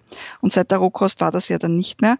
Und das war, weiß ich jetzt nicht, fünf Jahre nach Umstellung, sechs Jahre, ich weiß es nicht mehr. Irgend sowas, sowas in der Art. Und dann habe ich na gut, ich lege mich halt ins Krankenhaus, tut mir eh gut, ich lege mich einfach hin. Und die haben mich dann äh, quasi mit der Bluttransfusion ernährt. So auf der Art, ich soll jetzt gar nichts essen. Und wenn dann die Blutwerte okay sind, dann darf ich wieder gehen. Und ernährt haben sie mich quasi mit der Sonde, glaube ich, heißt das oder so. Ja, ich habe eh schnell wieder heimgehen können. Ja, das war jetzt nicht so das Thema. Nach drei Tagen oder so haben sie mich dann eh wieder lassen. Aber das Learning daraus war, dass die Leber, die Werte so schlecht waren durch den Fruchtzucker. Hm. Das war so ein Fruchtzuckerflash für die Leber. Ja. Ja, ja, ja. Also ich, das war nicht wegen einmal, muss man auch dazu sagen, sondern ich hatte das dann einige Tage gemacht und das ist wirklich ein Fehler, den viele machen und da ging es mir dann auch wirklich schlecht. Und ich finde, das ist nicht notwendig. Das war, wenn jetzt jemand zu mir sagen würde, ja, da hast du eine Entgiftung gemacht. Äh, sorry, wenn es mir so schlecht geht, das ist keine Entgiftung, das ist eine Vergiftung. Und das ist bei vielen Rohveganern, ähm, die dann immer mehr in diese Frutaria-Ebene abrutschen, ist es ja noch schlimmer, weil die sich ja teilweise die Sachen dann nur noch zu Smoothies verarbeiten und dadurch ja eine noch viel größere Menge aufnehmen können, als du kauen könntest. Das heißt, Sowieso, die, ja. die setzen dann ihre ganzen äh, Verdauungsprozesse außer Kraft indem sie sich das nur noch flüssig reinfahren und haben dann riesige Massen an, äh, an Fruchtzucker. Die sind dann erstmal nach außen äh, Tofi, ne, wie man sagt, ne, mhm. haben aber eine mega Fettleber weil sie ja. halt so mit Fruchtzucker zugebombt sind. Fettleber, ja. genau. Ja, und das ist dann, wo man, das kann doch nicht sein, der ist der Veganer, ja, der ist der, der ist ja nicht mal ein Ei, nix, ja. Das ist heißt, was, ja. was soll denn da ansetzen? Ja. Das ist dann diese Falscheinstellung, dass man nur von Fett und Eiweiß fett wird, dass man aber eigentlich von dem ganzen Fruchtzucker fett wird, den ja die Evolution dafür auch geschaffen hat, dass wir in Notsituationen uns mit wenigen Zuckerquellen wie Honig, was es ja schon seit 40 Millionen Jahren auf der Welt gibt, äh, Fett fressen konnten, damit wir über den kalten Winter kommen. Er hat, wie schon hat ein Freund von mir mal gesagt, alles, was es gibt, ist aus der Sicht der Evolution sinnvoll und notwendig gewesen irgendwann mal. Ne? Nur wir ja. setzen jetzt diese ganzen Dinge außer Kraft und meinen, wir wüssten mehr, was unsere Körper brauchen, als die Körper es selber wissen. Ja? ja. Und dann gehen wir hin und dann hauen wir uns Melonensmoothies rein und wundern ja. uns, das ist ja nur Wasser, ja, und wundern uns, dass wir dann einen Haufen Blutzucker in die Leber kriegen und der bleibt nichts anderes übrig, als im Marathonartig dann Fett herzustellen. Ja. Und dann gehen die Cholesterinwerte hoch bei Leuten, die erstmal vor dir stehen und schlank aussehen. Ja. Ja. Und und dann haben sie eine Fettleber und dann äh, gehen die Le Leberwerte GPT, GGT hoch, ja, und dann sagt der Arzt dann, sie sind ja Alkoholiker, ja. Dass der, der ja. tippt ja dann gar nicht auf die nicht alkoholische Fettleber, auf die kommt er ja dann mit dem Moment gar nicht. Ja, ja also es wäre, also ich ich hätte auch gar nicht gewusst, ja, also, aber ich habe halt, es gibt inzwischen ein Vorwort in meinem Buch auch von einer Ärztin und als dann so die Jahre halt so reingegangen sind, habe ich mir dann gedacht, ich möchte mal auch einfach so ein, ja, Fastenseminar ist das falsche Wort. Eigentlich wollte ich ja Auszeit haben und äh, wollte mich halt auch ein bisschen unterhalten und wollte halt auch ein bisschen ja, vielleicht auch mal eine Rohkostsuppe serviert bekommen, so ein bisschen Unterhaltung halt, nicht? Nur die meisten Anbieter, die es so gegeben hat, die waren alle mit sehr viel Agavensirup, der ja hauptsächlich Fruchtzucker ist. Also vielleicht zur Erklärung, auch in meinem Buch eine Erklärung drinnen und kann man übrigens auch rausschmecken. Fruchtzucker ist ja gar süß. Aber beim Honig, wenn ein Honig über Jahre nie fest wird, dann ist er fast nur aus Fruchtzucker. So wie der, äh, wie heißt der, der, der, der Akazienhonig. Nein, nein, der Akazienhonig. So, ja, okay. Weil Langnese ist ja diese, diese Tuben. Ja, der ist gemischt, ja. ja. Da weiß man nicht, ob da nicht auch noch Zuckersirup dabei ist. Aber wenn wir jetzt von natürlichen äh, also ich will jetzt Langnese nichts unterstellen, ja, aber äh, hört man auch immer wieder, dass die da einfach Glucose, Fructose, Sirupe irgendwo in so einen Anteil reinhauen dürfen, weil bla bla bla halt, ja. Aber ich rede jetzt so richtig von Honigen, die ich bei Rohkostversendern immer wieder gekauft habe und die normalen Honige, da gibt's welche, die kristallisieren so ganz, ganz fein, die werden so richtig hart die werden dann oft eher dann gerührt, wie zum Beispiel Kleehonig, dass er eben äh, fein, also wie soll ich sagen, überblöffelbar bleibt. Mhm. Und die haben einen sehr hohen Traubenzuckeranteil. Traubenzucker, das ist der, der gut für uns ist. Also wenn man nicht übertreibt. Und äh, normalerweise, aber meistens sind diese Honige Mischungen und sie können auch ach, ich will jetzt nicht zu kompliziert werden. Es gibt halt auch den Rübenzucker, das sind dann die grob kristallisierenden. Und dann gibt's die mit nur Fruchtzucker, die eben ganz, äh, ja, die nur ganz flüssig dann bleiben. Also das kann man erkennen. Ja, mhm. aber die, damals zu der Zeit ist natürlich sehr, sehr günstig gewesen und die Verkäufer waren extrem beleidigt, wenn man gesagt hat, dass das schlecht ist. Man hat dann aber bald darauf auch aus Amerika gehört, dass Fruchtzucker schlecht ist und äh, hat dann das, die Produkte nicht mehr verkaufen können. Und seither gibt's Rohkostschokolade, meistens nicht mit Agavensirup, sondern dann geben die halt Kokosblütensirup, der zwar das gleiche ist wie Rübenzucker, aber klingt besser. Also chemisch gesehen. Mhm. Und, und ähm, die diese Anbieter damals, die haben halt meistens genau das angeboten. Es ist billig im Einkauf, kann man gut verkaufen, teilweise trotzdem teuer verkaufen und äh, damit kann man ganz viel Rohkost, Gourmetkost machen. Also sprich ganz besonders Agavensirup in dieser Richtung, weil es ja auch vegan ist, äh, Kokosöl, äh, ja, und dann mischt man halt noch ein bisschen ein Superfood rein und dann hat man im Endeffekt eine klassische Torte, und was, was eigentlich, was wahrscheinlich meiner Meinung nach noch viel schlimmer ist als jede andere normale Torte. Es ist fast kein Eiweiß drinnen. Es ist nur eine Fett-Kohlenhydratbombe mit primären, also einfachen Molekülen. Äh, klar, man kann dann meistens eh nicht sehr viel davon essen, aber von gesund würde ich sowas nicht sehen. Und ich persönlich sehe so eine äh, Gourmetkost nicht als wirkliche Rohkost. Und es bringt auch nicht den Benefit. Also es bringt, es würde mich nicht gesund erhalten. Und als ich halt das so gesehen habe, habe ich halt nie was gefunden, wo ich wo mal dazugehen kann. Und diese Ärztin, die hat ein Seminar gemacht, von der habe ich gewusst, dass die das genauso verteufelt, zu viel Fruchtzucker. Und sie hat noch ein Vorwort gemacht in meinem Buch. Und äh, ich war dann, ich glaube, dreimal sogar dabei. Beim dritten Mal habe ich dann in der Küche geholfen, damit ich äh, nichts zahlen brauche. Aber das war nur, weil ich halt so wirklich, wirklich ordentlich viel geholfen habe und weil jemand ausgefallen ist. Und deswegen habe ich dann auch äh, rück, also einen Blick hinter die Kulissen gehabt, das auch sehr interessant war. Deswegen erzähle ich das überhaupt, weil diese Ärztin wirklich sehr penetrant darauf achtet und schon unangenehm für die Köchinnen, dass so ein Zucker nicht hineinkommt. Also zur Not will sie eher, wenn da unbedingt gesüßt, dann soll Stevia rein, als wie dass da Fruchtzucker noch reinkommt. Und sie hat das Blut gemessen, also das ist, gehört zu dem Setting dazu. Sehr viele von denen, die zu ihr gehen, Patienten kann man da ruhig sagen, weil sie ist Ärztin, äh, kennen sie entweder schon oder sind ganz frisch. Manche sind, haben noch nie was von Rohkost gehört äh, und manche halt schon. Also wirklich gemischtes Publikum. Und sie hat halt das Blut abgenommen und äh, spricht im persönlichen Gespräch dann natürlich. Und nach der Woche, man kann auch zwei bleiben, wird dann noch einmal Blut abgenommen. Und dann sieht man natürlich eine starke Veränderung. Genau das, was du auch gesagt hast. Man sieht dann schon durchaus Cholesterin, man sieht äh, diese, diese, diese, diese ganzen, den Blutzucker sowieso, äh, den HbA1c-Wert, der geht natürlich weiter zurück. Das ist jetzt nicht ein Wert, der sich sehr schnell verändert, äh, aber das, da verändert sich sehr, sehr viel und sie zeigt das augenscheinlich. Und für mich war dann, äh, so quasi noch bevor ich das Buch überhaupt geschrieben hatte, da habe ich die Ärzte noch nicht gekannt, aber die Ernährungswissenschaftler, und die haben mir dann erklärt, was da eigentlich passiert ist, als ich im Spital war oder davor. Und die haben mich dann sehr stark unterstützt, weil es ja wirklich leider so ist, dass sehr viele dogmatische Werke in dem Sinne, dass sie es einfach zu vereinfacht darstellen. Weil was ist denn falsch an der Aussage, isst nur frische Früchte? Das ist einmal zum einen gar nichts falsch. Aber wenn ich jetzt einfach zum Billa gehe und frische Früchte kaufe, so jetzt wieder eine Firma gesagt, Billa, also irgendwelche eine Supermärkte, ja, ja. Ähm, dann. Oder zum Endpreis.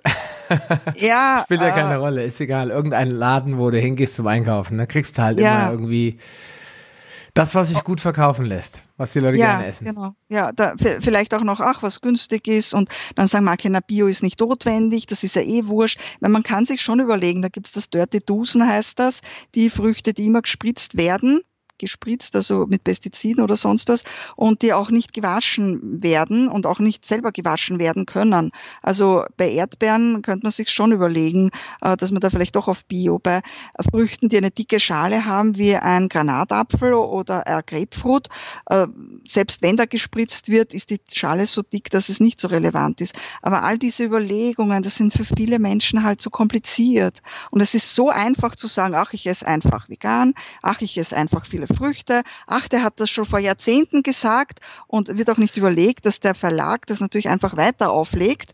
Es gibt aber keine Überarbeitung oder sowas und das bleibt dann doch im, im Ermessen und im Verständnis des, des, der, der Persönlichkeit, was man dann mit der Information macht. Die einen werden dann einmal sofort belehrend, weil sie andere natürlich auch belehren wollen. Andere merken dann irgendwann, dass es dann doch nicht so geht. Und das Schade ist halt, dass damit die ganze, der ganze Grundgedanke einer Rohkost oder auch einer steinzeitlicheren Diät, um jetzt wieder Paleo oder Rohkost zu sagen, äh, voll in irgendeinen Topfwurst Ding reinkaut wird und na, das passt auch nicht. So, also das, so, ne, also, dass man aber selber sehr viel dazu beitragen muss, um einfach zu schauen, in welch, was brauche ich und Gute Ernährung ist aufwendig. Gute Ernährung muss nicht teuer sein. Wenn man einen Garten hat, sowieso nicht. Aber auch bei einer Wohnung kann man sich helfen. Es gibt ja Leute, die sagen, na ja, ich leiste mir keinen Garten und keine Wohnung, gut, dann tun sie sich vielleicht was anderes leisten. Aber man kann immer irgendwo hingehen. Man kann, man hat, wenn man will, immer Möglichkeiten. Also ich kenne so viele Leute und es hängt einfach nur darauf an, welche Prioritäten das man setzt. Und ich arbeite 55 Stunden derzeit in der Woche, noch dazu wegen diesem Corona-Zeugs da jetzt gerade. Also ich schaffe es auch. Also man, man, man muss sich Zeit geben Geduld geben und dann einfach das Beste draus machen. Und, und ja, ich, ich habe dir jetzt erst gesagt, ich habe den Ernährungswissenschaftler, der hat mir ein Vorwort auch geschrieben ins Sachbuch. Und da hat er dann reingeschrieben, das habe ich auch äh, durchaus so wollen, dass es ja schon gut ist, wenn Leute 70 Prozent roh essen. Ja, das ist ja schon, schon mehr als, als die meisten, ja. Das ist, äh, wir, wir müssen einen wichtigen Punkt nochmal ansprechen, weil du hast es jetzt immer mal wieder so am Rande erwähnt und äh, hast gesagt, roh, Veganer und äh, die meisten Leute denken bei Rohkost erstmal an vegan. Ja? Rohkost, rohköstliche Ernährung, das sind Veganer. Weil es ist auch klar, es ist einfacher, ist das, das in sein Weltbild einzubauen, wenn man sagt Rohkost, das ist ja irgendwas, was nicht gekocht wurde. Fleisch kocht man, ja, das kennt man so, ja. Eier muss man auch kochen und pochieren oder zubereiten. Also was bleibt anderes übrig? Fisch sowieso ist tödlich, wenn man das roh isst. Da sind ganz viele Listerien und Eier drin, die machen einen tot und bringen einen um. Also ist für die meisten Menschen hier erstmal so in diesem Kastendenken Rohkost gleich vegan, also nicht tierisch. Und äh, nicht nur durch dein Buch, es gibt ja auch andere äh, Autoren, auch auf internationaler Bühne, die sich mit dem Thema äh, Rohkost beschäftigen, ist das ja mittlerweile einfach nur Unsinn, ja, weil man kann alles roh essen, ja, wenn man die richtige Anwendung äh, hat, die richtige Herstellungstechnik anwendet. Äh, vielleicht willst du noch mal dazu was sagen. Was ist für dich heute nach den ganzen Jahren des, des Selbstexperiments auch, mhm. äh, was ist für dich heute gute Rohkost? Ja, frische Rohkost, die irgendwo in der Gegend möglich ist. Und du sagst das richtig, es passt oft nicht ins Weltbild. Und ähm, es ist jetzt nicht so, dass ich große Mengen Fleisch esse. Also ich hatte in meiner Vergangenheit durchaus auch rohe Hühnerleber gegessen, die die zarteste Leber aller ist, hatte allerdings dann sehr starke Menstruation und für mich war das dann schon auch ein Zeichen, dass das, was ich damit esse, nicht dort landet, wo es hin soll. Sagen wir mal so. Äh, kann man jetzt natürlich auch deuten in alle Richtungen. Also ich esse inzwischen vorwiegend pflanzlich. Und zwar aus dem Grunde, weil ich in der Nähe zwar im Tal eine Bisonherde, also nicht ich habe sie, sondern sie ist eben dort. Auch nicht, äh, also sie ist zwar wild, aber es gibt natürlich äh, einen alten Bauernhof, wo die Kinder gesagt haben, sie selber können sich nicht vorstellen, als Bauern zu leben. Die haben allerlei tolle Berufe, auch Bankier oder, oder, weiß ich nicht, Ärzte vielleicht, keine Ahnung, also ganz tolle Berufe. Aber sie haben gesagt, den Bauernhof wollen sie nicht aufgeben, sie machen eine Bisonherde. Sind dann am Anfang verlacht worden, es gibt ja nur ganz wenig in Österreich davon. Und ähm, das ist also kein Büffel und es ist auch keine Kuh. Und man kann sie auch nicht melken. Und man kann auch keinen Zaun machen. Das ist so wild, das Tier, dass man einfach ganz riesige Flächen braucht. Und so ein, ein, ein, ein Fleisch äh, dort äh, kostet im Vergleich nicht doppelt so viel wie beim Bio. Ehrlich gesagt, ich vergleiche das zu wenig, aber ich glaube, Bio kann ruhig das Doppelte kosten oft, oder? Bist du da ja, mehr? mehr? Beim Fleisch ist es teilweise eher dreifach. Also sagen wir mal, dreifach wenn du, schon. Doch, wenn du heute ja. beim Metzger irgendwo ein Kilo Schweinefleisch kaufst, bezahlst du in der Regel zwischen 6,99 und 9,99. Ja, und wenn du das mhm. jetzt richtig im Bio kaufst, dann kriegst du unter 17 bis 25 Euro das Kilo eigentlich kein gutes Fleisch. Und beim Rind musst du eigentlich nochmal Faktor 100 Prozent drauflegen. Da bist du schnell bei 40 bis 50 Euro das Kilo. Ähm, und äh, das sagen natürlich 90 Prozent der Deutschen, nee, das kann ich, mich nicht, kann ich mir nicht leisten. Genau, ja. kann ich mir nicht leisten, ja. Und äh, bei diesem Bison, also es kommt jetzt darauf an, was man kauft, das, äh, das Bison ist dermaßen mager, also das gibt schon noch ein bisschen Fett auch, aber es ist eher sehr mager, weil das wirklich total wild ist und nur Gras frisst und kein Zusatzfutter kriegt und auch im Winter draußen ist. Da kriegen sie höchstens, wenn sehr viel Schnee ist, noch ein bisschen Heu dazu von den anderen Bauern, wo sie es dann dazu kaufen. Aber äh, dieses Fleisch, da kann man dieses also die, die Indianer möchte ich erwähnen. Das war ja die Lebensgrundlage der Indianer in Amerika und die Europäer wollten diese Indianer ja besiegen und wollten das sehr äh, gemein machen und diese Bisons alle töten, ausrotten damit die Indianer keine Lebensgrundlage mehr haben, weil die haben natürlich alles genutzt davon, von vom Leder über das Fleisch, alles. Und äh, diese Bisons oder europäisch Wiesent, je nachdem wie groß das ist, kann man ja im, im Wikipedia oder so nachschauen, äh, haben gibt's nur deswegen, weil es noch ein paar Exemplare in Zoos gab. Mhm. Aber diese, diese, diese Tiere äh, wenn man das roh isst, das kann man wirklich roh essen. Also vieles von dem Fleisch, was so bei uns äh, gibt, also äh, sei es jetzt Schwein, es habe ich früher schon nicht gegessen. Zwischendurch habe ich mir dann gedacht, okay, aber es hat immer so einen komischen Eigengeschmack. Äh, und dann, äh, oder Rind, ja, also ich will jetzt nicht sagen, dass ich nie Rind esse, überhaupt nicht, ja. Aber wenn man so ein man sagt ja immer, ja gut, wenn du ein Tier isst, dann musst du doch alles davon essen können.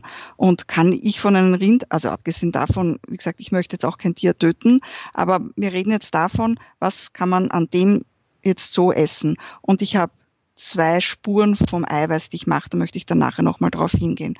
Aber beim Bison, da kann man wirklich alles essen, und zwar auch roh. Das ist der Unterschied. Das eine ist auch hier wieder die Zucht, wo halt auch durch Fett und was weiß ich was alles es dann auch notwendig ist, die verschiedenen Teile verschiedenartig so zu verwenden. Und beim Bison, also wenn ich jetzt ein, ein also ich kann jetzt nur aus Erinnerung sprechen, weil ich es schon Jahre nicht mehr gegessen habe, aber ein, ein Schnitzelfleisch, wie man so sagt, roh essen, das ist zäh wie ein Kaugummi, äh, oder? Ja, also, das musst du äh, erst am Mürbe machen, durch Klopfen und, und äh, Braten und Zitronensäure und was die Leute alles auf Schnitzel geben, damit man es essen kann. Ne? Ja, oder man kann es auch fermentieren. Ich habe jetzt nichts gegen Fermentieren und es gibt auch Gegenden, wo man nur tierisches hat und äh, da brauche ich dir nichts Neues erzählen, das, das weißt du alles und die, die deine äh, äh, Sendungen schauen, die wissen das auch. Ne? Aber bei diesem Bison kann ich, früher habe ich dann immer Lungenbraten gekauft. Also in Österreich der Lungenbraten ist das feinste Stück beim Filet Das kannst du also wirklich schneiden. Aber ich habe mir dann schon auch gedacht, na gut, nur wegen einer Lungenbraten. Okay, es gibt Tiere, die fressen auch nur das Gehirn von den anderen, becken das auf, weil das das Fett ist. Mhm. Klar, oder die Mark, haben, Knochen des Mark, ne? Ja, also erst kürzlich erlebt, wir haben da ganz viele Eichkätzchen, sagt man das bei euch auch so, Eichkatzel? Nee, muss man, was? Eichhörnchen. Eichhörnchen, hm. Sagt man A-Hörnchen, B-Hörnchen. Genau, sagt man bei uns Eichhörnchen, genau, ja.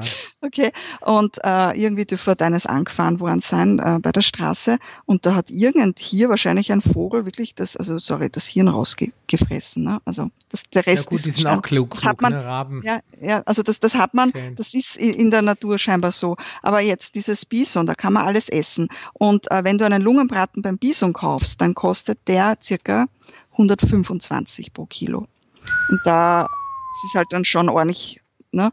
Und da, aber bei diesem Bison kannst du sehr wohl auch das sogenannte Schnitzelfleisch roh essen.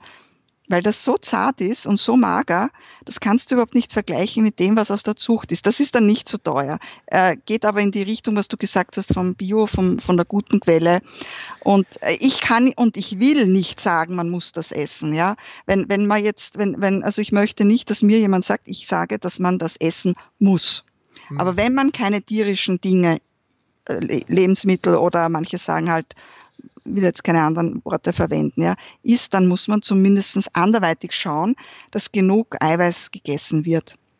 Und im Moment schaut es bei mir so aus, dass ich schon immer wieder was Tierisches auch esse, es aber meistens eher die Gelegenheit ist, wenn ich dort mal hinkomme oder wenn man sowieso mal dorthin. Es ist sehr wohl schon ein Kostenfaktor und ich, ich, ich möchte nicht behaupten, dass das jetzt das Grüne vom Ei ist, weil selbst wenn man das wieder auf Massentierhaltung macht, wird es auch wieder anders.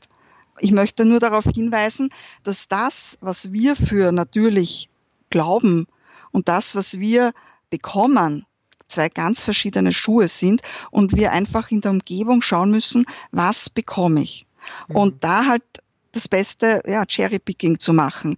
Und das kann, kann ich für niemanden äh, sagen. Ich kenne jemanden, die ist magersüchtig, die hat auch deswegen keine Einkunft, die muss sich mit flüssigem Eiweiß halt ernähren und sonst wird es dann wieder eingeliefert und solche Sachen. Kann ich so jemanden sagen, äh, macht das so oder so. Ich kann ja gar nicht, die Person kann sich das ja auch gar nicht leisten. Mhm. Ich möchte nur darauf hinweisen und deswegen bin ich auch wirklich Fan der Gedanken von Paleo, auch wenn ich jetzt Fleisch nicht erhitze.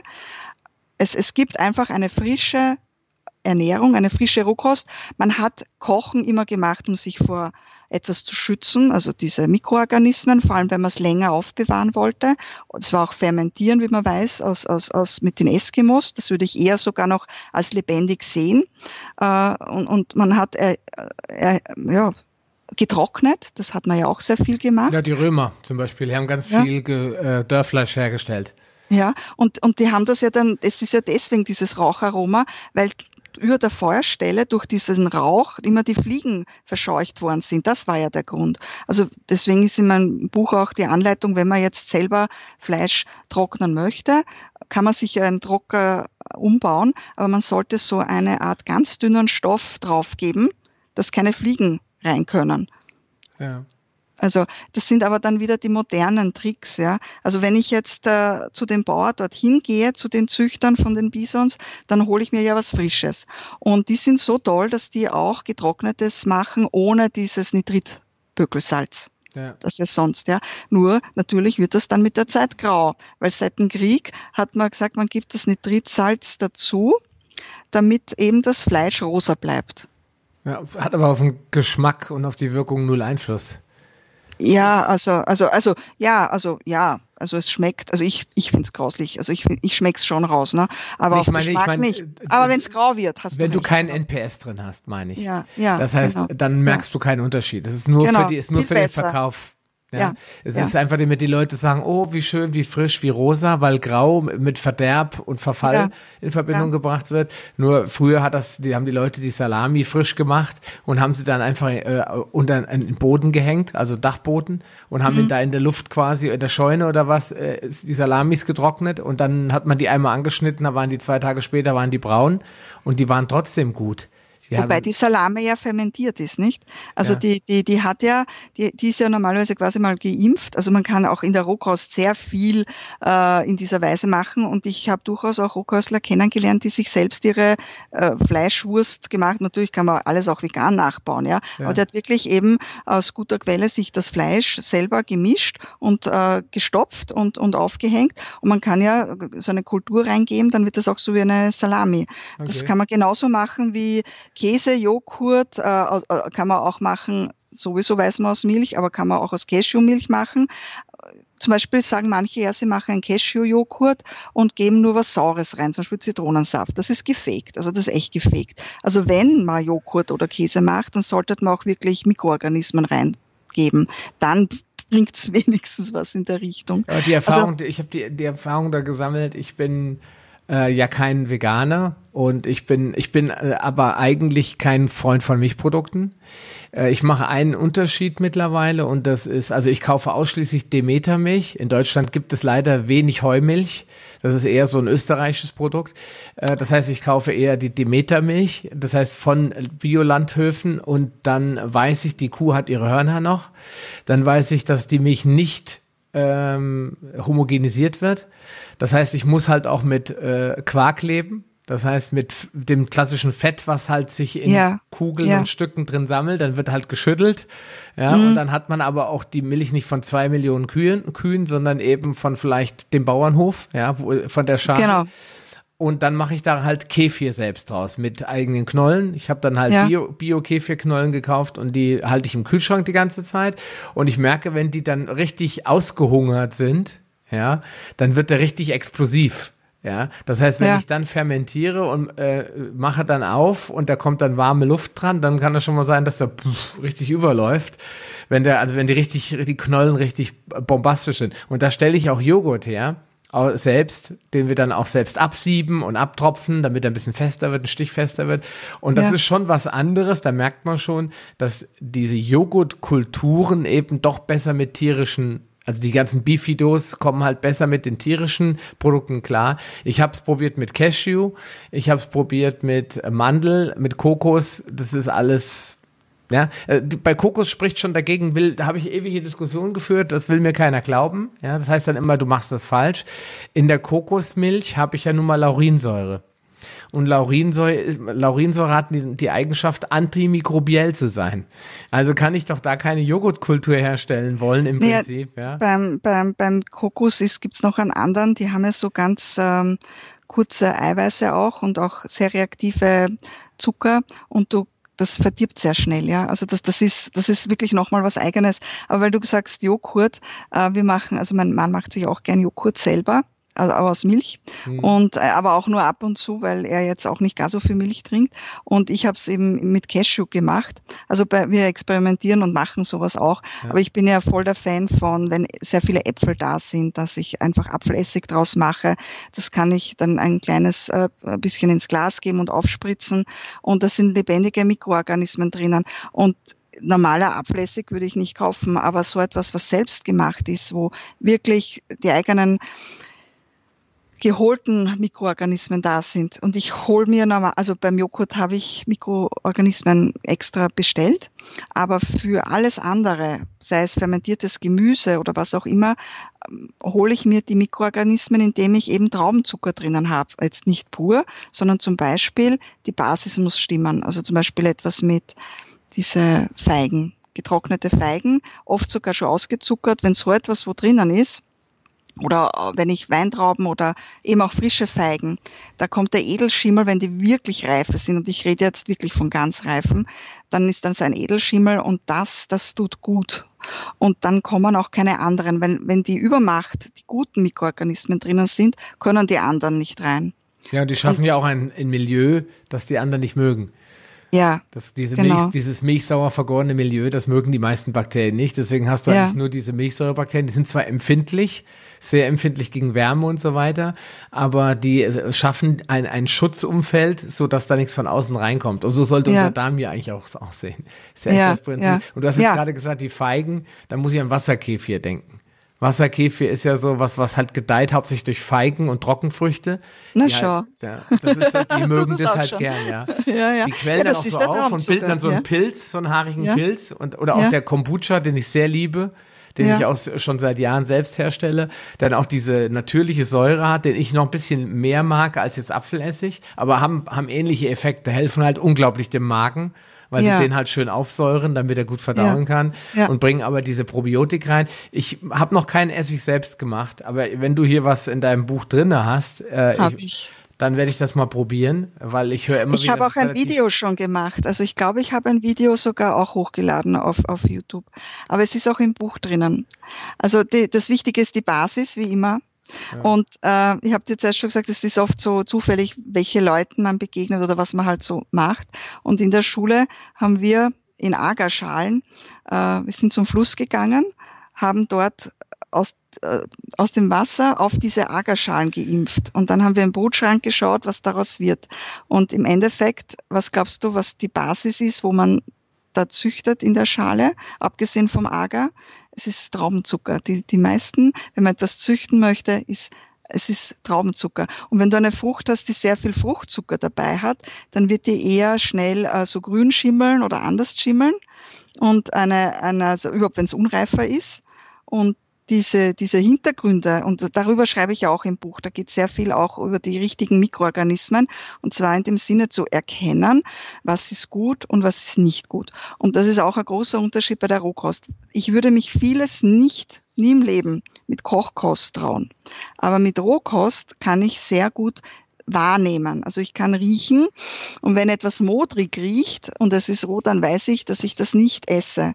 Und wenn etwas süßlich riecht, wenn es schimmelig ist, dann oder oder so mild, ja, dann weiß ich, das ist, wenn es weiß ist, auch wirklich was Gutes.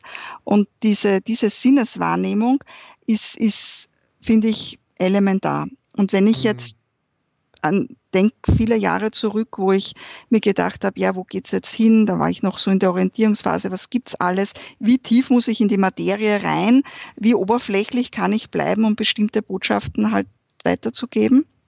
Und äh, jetzt habe ich kurz den Faden verloren. Oh ja, jetzt weiß ich's wieder. Äh, ich habe mir vorgestellt, deswegen habe ich auch dieses Bild dahinter gemacht, also dieser Paravent. Ich stelle mir vor, ich wäre im Wald und es gäbe keine Zivilisation es gibt keinen, der mir sagt, dieses Lebensmittel ist sicher, dieses Lebensmittel kann ich unbedarft essen. Hm. Dann bin ich ja darauf angewiesen, selbst zu beurteilen, ob das gut ist oder nicht. Eine, eine Katze mag sie auch an Kochkost gewöhnt sein, ist nichts, was ihr nicht unter die Nase geht. Und viele Tiere auch nicht. Ja. Und, und ein, ein Tier ist sich normalerweise und kann sich auch nicht bewusst sein, dass sie zu einem Arzt geht. Und wir Menschen, wir haben immer im Hinterkopf, na ja, und wenn ich dann was habe, dann gehe ich halt dann zum Arzt. Mhm. Und wenn man aber äh, das Mindset so ändert, dass man sich nicht darauf verlässt, wenn man eigentlich jetzt eh schon weiß, dass das meiste Symptombekämpfung ist, und ich sage noch einmal, da gibt's, ich habe ein Video gemacht wegen dieser Corona-Thematik über das Renin-Angiotensin-Aldosteron-System. Äh, da geht es genau um solche Dinge, was da passiert, warum dann Probleme bestehen. Also wenn, wenn ich das weiß, dann gehe ich einfach ganz anders heran, ja. Weil dieses, dieses RAAS-System, da wird ja, also ich, ich mache es mal ganz platt, es ist einer immer zu viel, hat dadurch Diabetes und Bluthochdruck, geht zum Arzt, bekommt ein Medikament. Das, das Medikament, das am meisten verkauft wird bei Bluthochdruck, ist eines, das ein gewisses, äh, einen gewissen Vorgang, sage ich jetzt, blockiert. Und durch diese Blockade geht der Bluthochdruck nicht so hoch. Aber die Ursache ist nicht bekämpft. In Wirklichkeit passiert ja. im Körper woanders noch immer etwas. Ja? Also ich möchte jetzt nicht zu sehr in die Theorie gehen. Ich habe das ähm, wegen ähm, zu interessante Zusammenhänge äh, zum, zum Corona. Also da geht es um was Wissenschaftliches ein bisschen, ja, aber mit viel Bildmaterial und auch symbolisch und nicht so wissenschaftlich, aber man kann alles unten in Links weiter googeln dann oder schauen. Äh, aber das, das Ding ist, man muss sich einmal diese Verlässlichkeit der Ärzte, das darf man sich nicht verlassen. Ich habe so viele, ich habe gute Erfahrungen auch gemacht mit Ärzte, aber ich sage mal, das sind zehn Prozent. Ja. Und ich übertreibe nicht, leider. Ja, Es liegt auch ein bisschen daran, dass äh, der, der Blick auf das Wesentliche verloren gegangen ist.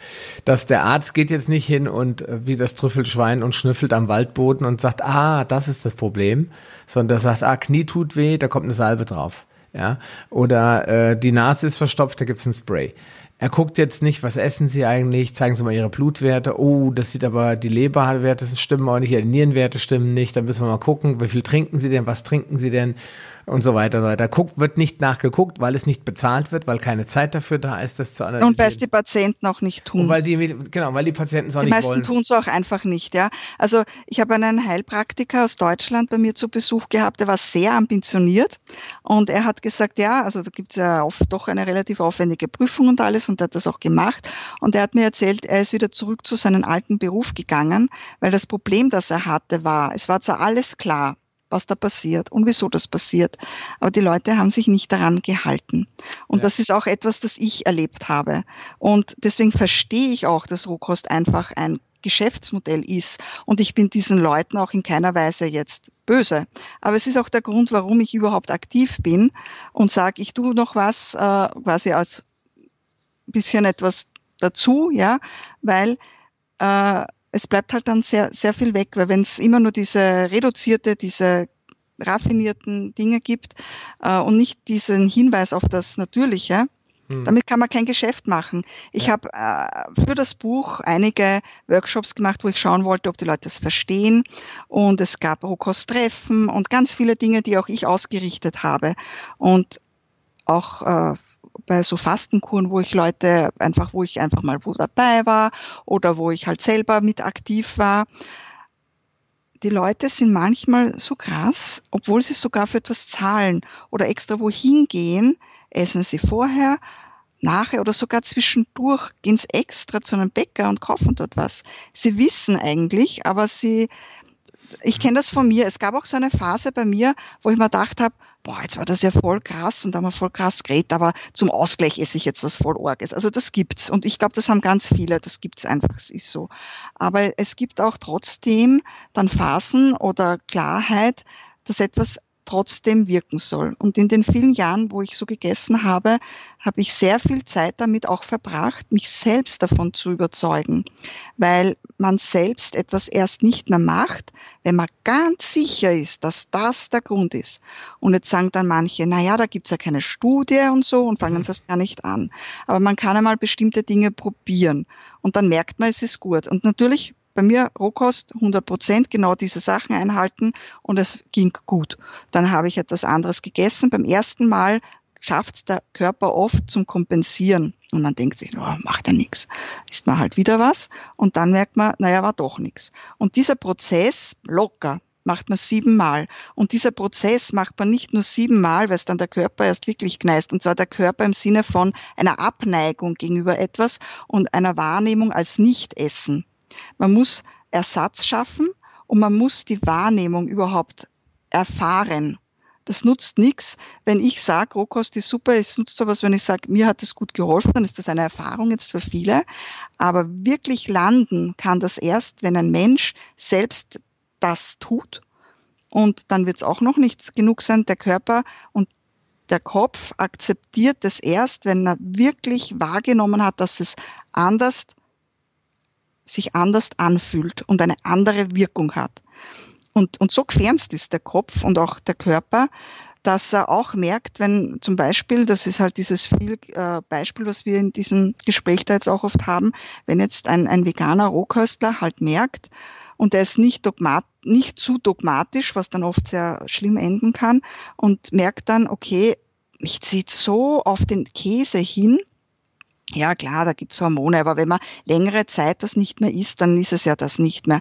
Aber der Körper hat gespeichert, dass dort was drinnen ist, was, er braucht, was, er, was jetzt in den Dingen, die er jetzt gegessen hat, nirgendswo drinnen war.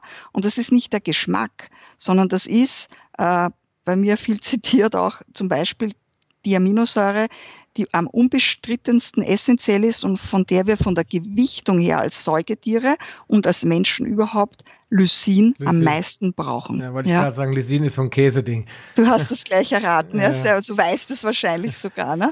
Also die, das, ja. Und wenn ich aber anderweitig schaue, Hülsenfrüchte, Erbsen, Erbsenprotein gibt's inzwischen in roh, hat es vor 18 Jahren sowas nicht gegeben. Ja, gut, Erbsen grün, Erbsen essen, äh, viel essen. Wenn man jung ist, äh, Männer haben es auch vielleicht, da kann man auch sehr viel Masse essen. Magen schafft's meistens auch, aber es gibt dann irgendwo Grenzen. Und, und wenn man älter wird, muss man auch, wenn man nicht zunehmen will, schauen, dass man das in einer Menge schafft, wo man nicht fett wird damit. Ja. Also es ist, wenn man jetzt vegan isst und man weiß, dass man nicht genug, also pflanzlich isst, man weiß, dass man so jetzt nicht genug Eiweiß hineinbekommt, würde ich sehr stark empfehlen, diese Rohkostproteine. Die sind zwar in dem Fall auch extrahiert, aber meine Erfahrung ist, dass man damit gut zurechtkommt. Und als Beispiel, wo die ganze Schokolade, Rohkostschokolade aufgekommen ist, habe ich in, über Skype kannst ja mit der ganzen Welt ähm, sprechen, auch Englisch oder wie auch immer. Und da war ein Anbieter, der hat eben Kakaobohnen angeboten und natürlich auch die Kakaobutter. Und dann kannst du von den Kakaobohnen auch den ganzen Matschka vermahlen haben. Äh, das nennt sich Likör oder irgend so. Und äh, dann gibt's die Kakaobutter. Genau, und, und das, das Pulver gibt's auch. Und ich, in dem Gespräch habe ich erfahren, dass der Dresder quasi, der da rausfällt, noch eher roh ist, als wie das Öl, was da rausrinnt. Und früher hat man bestimmten, hat man auch Öle erzeugt und dann den Dresder, der ja eiweißreich ist, den Schweinern verfüttert. Heute äh, macht man daraus durchaus auch Rohkostprotein oder veganer Protein oder mischt das. Ne? Da gibt's Hanf und, und Erbsen und, und dann die, die auf keinen Fall roh sind, wie Sojalubinen. Also die sind sowieso ganz, also äh, ich bin schon eher in Richtung Paleo. Bestimmte Lebensmittel haben so viele andere Wirkungen, die darf man nicht in so großen Mengen essen, ohne dass der Körper, äh, weil es eben einfach in zu großen Mengen ohne Schwere ist, der reagiert mit Hormonen drauf. Da, da, da funktioniert manches nicht mehr so gut. Ja, also das, das ist das, wie ich es praktiziere. Ich esse schon auch tierisches. Ich hatte auch schon Phasen, wo ich mehr tierisches gegessen habe. Ich war jetzt aber nie jemand, der massenhaft viel Fleisch isst. Also da gibt's Rohköstler, äh, die, die nennen sich dann meist Omnivore, Omnivore Rohköstler. Aber ich war jetzt nie jemand, der wahnsinnig viel. Ich war immer eine, alles, was sich anbietet und sinnvoll ist in mhm. dieser Richtung. Und, und äh, du hast auch gemeint gehabt, ein Thema ist natürlich auch, wie kann ich es denn überhaupt machen? Weil es ist auch eine Kostenfrage. Und das wissen auch Bodybuilder zum Beispiel. Auch die sagen dann, das ist dann zwar meistens weh, aber die nehmen dann auch einmal pflanzliches Protein. Die sagen auch, ich kann ja gar nicht so viel Fleisch kaufen, wie ich essen müsste für den Eiweißaufbau, den ich produzieren will. Also muss er ergänzen. Das ist jetzt natürlich ein krasses Beispiel, aber dort ist das auch schon länger bekannt. Wenn ich weiß, dass die Massentierhaltung nicht das Gescheiteste ist, dass die Quellen nicht das Gescheiteste sind, dann nehme ich halt das, was ich alles habe, nehme von all dem, was halt möglich ist und esse das. Das ist meine Philosophie. Das Beste halt rausholen. Hm. Gut, das ist auch ähm, das große Thema des, des ernährungsdogmatischen Denkens generell bei wem auch immer. Bei, äh, du hast eben so äh, was Schönes gemacht, dieses Gourmet-Vegan, ja. Und genau das gleiche gab es auch als Gourmet-Paleo, ja, dass die Leute dann ah. gesagt haben, sie essen dann quasi die fertigen tollen Produkte mit dem Paleo-Label und dann machen sie alles richtig, weil der Mensch sucht ja immer nach dem schnellsten und bequemsten Weg, ja.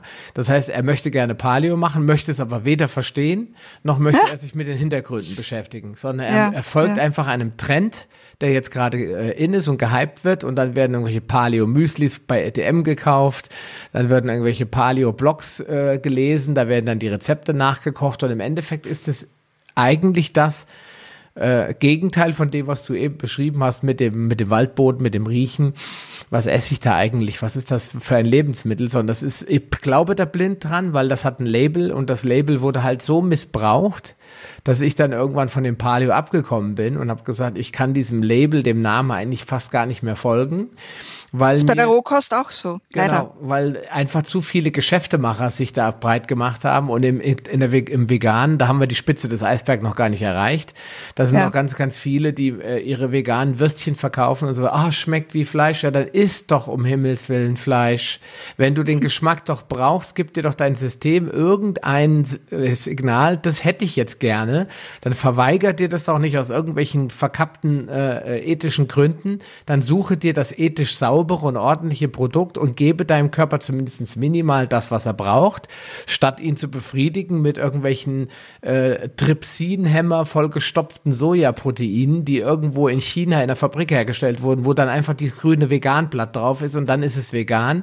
Ja, nur weil das irgendwo draufgestempelt ist. Und das ist das, was ich bei all diesen Bewegungen, bei Paleo, bei Vegan, bei bei was auch immer, Frutaria und die Äpfel müssen vom Baum gefallen sein, sonst darf man die nicht essen und so, die alle irgendeine Religion verfolgen, die verlassen ja eigentlich diesen Weg der Natürlichkeit, der, der ja. Ursprünglichkeit, der, des Menschseins, ja, wie der Indianer ja. ist für mich immer so, neben dem Eskimo oder Inuit, so der, der Urmensch, der heute noch existiert, der ja. zeigt, man kann seiner Berufung folgen, ohne die Natur auszubeuten. Zur Zeit der Indianer gab es 50 Millionen Bisons in dem heutigen. Ja, du Bild. weißt die Geschichte. Ja, mit dem wilden, mit dem wilden Westen, ja. ja. Und da gab es keine Wüsten. Und heute guckt man sich den mittleren Westen in den USA an und man hat nur noch Wüsten, weil, das, weil der Bison hat quasi, als er weggegangen ist, als er getötet und vertrieben wurde, ist dann die Wüste gekommen. Weil einfach da dieser natürliche Zyklus und Kreislauf mit dem CO2, Bodeneintrag und so weiter alles nicht mehr stattfindet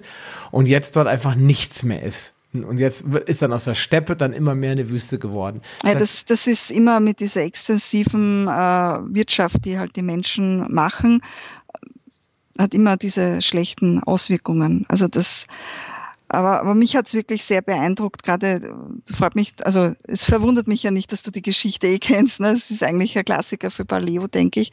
Aber ich finde es schon sehr beeindruckend. Und wenn, wenn man, wie ich dann so ein Fleisch eben gegessen habe, da wurde mir dann auch klar, was damit gemeint ist. Ja, wenn du sowas isst, dann kann man ja nicht nur quasi das Feinste dort essen, weil was ist mit den restlichen, ist ja sinnlos. Ne? Dann habe ich mir immer gedacht, na ja, aber man hat ja dann früher oft einfach nur das Hirn ist ja bekannt, dass das dann gegessen worden ist wegen dem Fett und so.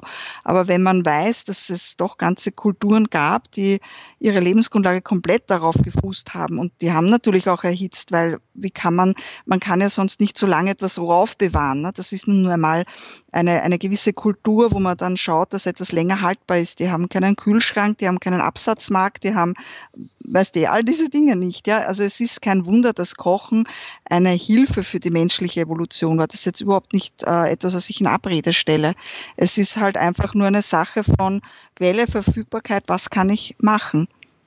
Und, und äh, meiner Meinung nach auch mit all unseren Kunstgriffen, die wir halt machen, zu schauen, was ist jetzt wirklich Natur, was, was, was, was können wir zusammenkratzen an Wissen. Wir werden immer noch neuere Dinge finden, aber da halt dann das herauszufinden, dass halt meiner Meinung nach auch wahrnehmbar ist. Und für mich, also es gibt gerade auch mit der Corona-Sache, das zeigt für mich auch wieder, dass man eigentlich erwarten müsste, na ja, wenn die Leute jetzt mehr auf ihre Wahrnehmung, dann wäre das eigentlich voll der Knüller, dann würden die Leute endlich einmal wieder mehr auf ihre Wahrnehmung und schauen, aber das geht ja alles nicht. Das alles ist ein System, dass alle, alle Leute wollen Geld verdienen. Viele Leute, die mit äh, irgendwelchen Würstelbuden jetzt alle kein Geld gemacht haben, die wollen wieder Geld verdienen, die wollen ihre Dinge verkaufen, genauso auch wie Rohkostprodukte Leute. Also es, meiner Meinung nach ist es so, dass das ein Weg ist, der, und ich gehöre nicht zu irgendeinem Freimaurerverein oder irgendwas an, aber der Grundgedanke ist nun einmal der, an sich selbst zu arbeiten. Es kann einen keiner abnehmen. Ich finde auch nicht, dass man für irgendetwas Gebühren zahlen sollte oder dass man irgendwelche Sektenführer braucht. Deswegen habe ich diesen Roman dann auch geschrieben. Äh, man, man, muss einfach an sich selber. Und das ist eine, eine schöne Sache, die geht nebenbei. Man muss sich Geduld geben und das Schöne ist nicht, man muss sich nicht vorstellen, dass man ewig alt wird, sondern das Lebensgefühl wird anders und man kann viel bewusster mit der Wirkung von Lebensmitteln. Wenn ich will, dass ich fröhlich bin und ich mich entsprechend ernähre, weil der Kopf, weil der Kopf halt erkennt, aha, ist eine Sackgasse und da, da gehe ich jetzt nicht unbedingt trotzdem durch, sondern dann drehe ich halt um, ist, ist ein anderes Gefühl einfach, ja. Und mhm. das verändert sich und das sehe ich, mag für manche vielleicht esoterisch jetzt klingen, aber meiner Meinung nach ist das einfach so. Der, der, der Körper funktioniert so, was wir ihm geben.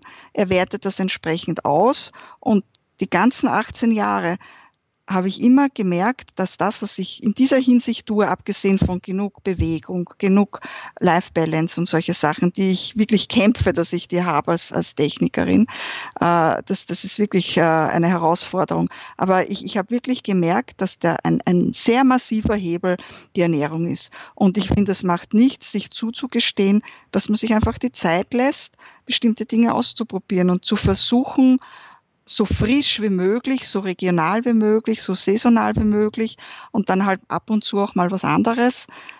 Und wenn man das macht, dann, und das, und das würden viele Menschen tun, dann glaube ich, wäre auch mit Bluthochdruck, Diabetes und Anfälligkeit auf Corona und andere Viren, also seit der Umstellung, ich lüge nicht, habe ich nie, nie eine Grippe gehabt. Und ich war früher jährlich mindestens 10 bis 14 Tage krank geschrieben. Mhm. Nicht, weil ich so lustig war und daheim bleiben wollte. Ja gut, das ist, glaube ich, das Thema, was wir in den nächsten Jahren noch viel häufiger auch uns bewusst machen müssen, dass wir äh, nicht von tausenden Krankheiten umgeben sind, sondern dass wir eigentlich ähm, von einem, dass die meisten Menschen an Problemen leiden, die von innen herauskommen. Das heißt, ähm, es gibt keine Grippe, das ist keine Erkrankung. Eine Grippe ist eine Ansammlung von Symptomen, ja, die aus verschiedenen Richtungen herkommen und das wird dann als Krankheit bezeichnet, weil es einfacher ist, ja. Aber es gibt in keinem medizinischen Buch gibt es sowas wie eine äh, Beschreibung für Schnupfen oder Husten, ja. Das ist alles alles Symptome. Der Körper zeigt nach außen, hier ist was nicht im Lot, ja, und wenn ich jetzt beim metabolischen Syndrom ist das auch ein schönes Beispiel. Auch da habe ich verschiedene Symptome wie Bluthochdruck, erhöhter Blutzucker und so weiter. Und am Ende wird aus einer Symptomsammlung ein Syndrom, ja. Mhm. Und dieses Syndrom löst verschiedene Krankheiten aus, unter anderem Diabetes mellitus, ja. Also wenn du möchtest, möchte ich dir damit, weil für manche ist ja das dann so platt, wenn man behauptet, es gibt kein, kein Virus. Ich möchte dir vielleicht äh, in unserem Gespräch dann noch äh, erzählen, äh, warum ich jetzt in unserem äh, Gespräch doch oft Corona erwähnt habe. Es hat mich dazu beflügelt, etwas auf den Grund zu gehen, was was total spannend ist im Hinblick der Viren. Ja. Also Viren werden ja verwendet, das ist auch beruflich und so weiter bekannt, dass man zum Beispiel mit Viren kann man äh, Gene zerschneiden, zusammenfügen äh, und solche Sachen auch machen. Ja. Also, und, und Viren gibt es ja schon viel länger als uns gibt und, und gibt es ja schon vor die Pflanzen, also mit die Pflanzen oder vor die Pflanzen, weiß ich nicht, aber auch Viren haben auf Pflanzen haben Viren.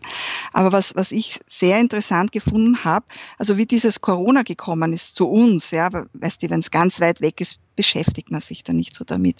Aber wie es dann äh, so war bei uns in der Firma, wie gesagt, ich arbeite in einer Pharmafirma, die haben sehr schnell, äh, wie das dann war, uns auf Homeoffice geschickt. Da haben die anderen noch gar nicht mitgekriegt, dass da vielleicht jetzt was kommt. Und ich war dann nachher in Urlaub und wie ich dann von Urlaub zurückkomme, da war dann fix Homeoffice. Und dann haben erst ganz andere äh, Firmen überhaupt gemerkt, dass jetzt wirklich Homeoffice ist. Die haben dann erst Laptops gekauft für die Angestellten, die waren dann kurzfristig schlecht erhältlich oder ich weiß nicht, ob es inzwischen eh wieder.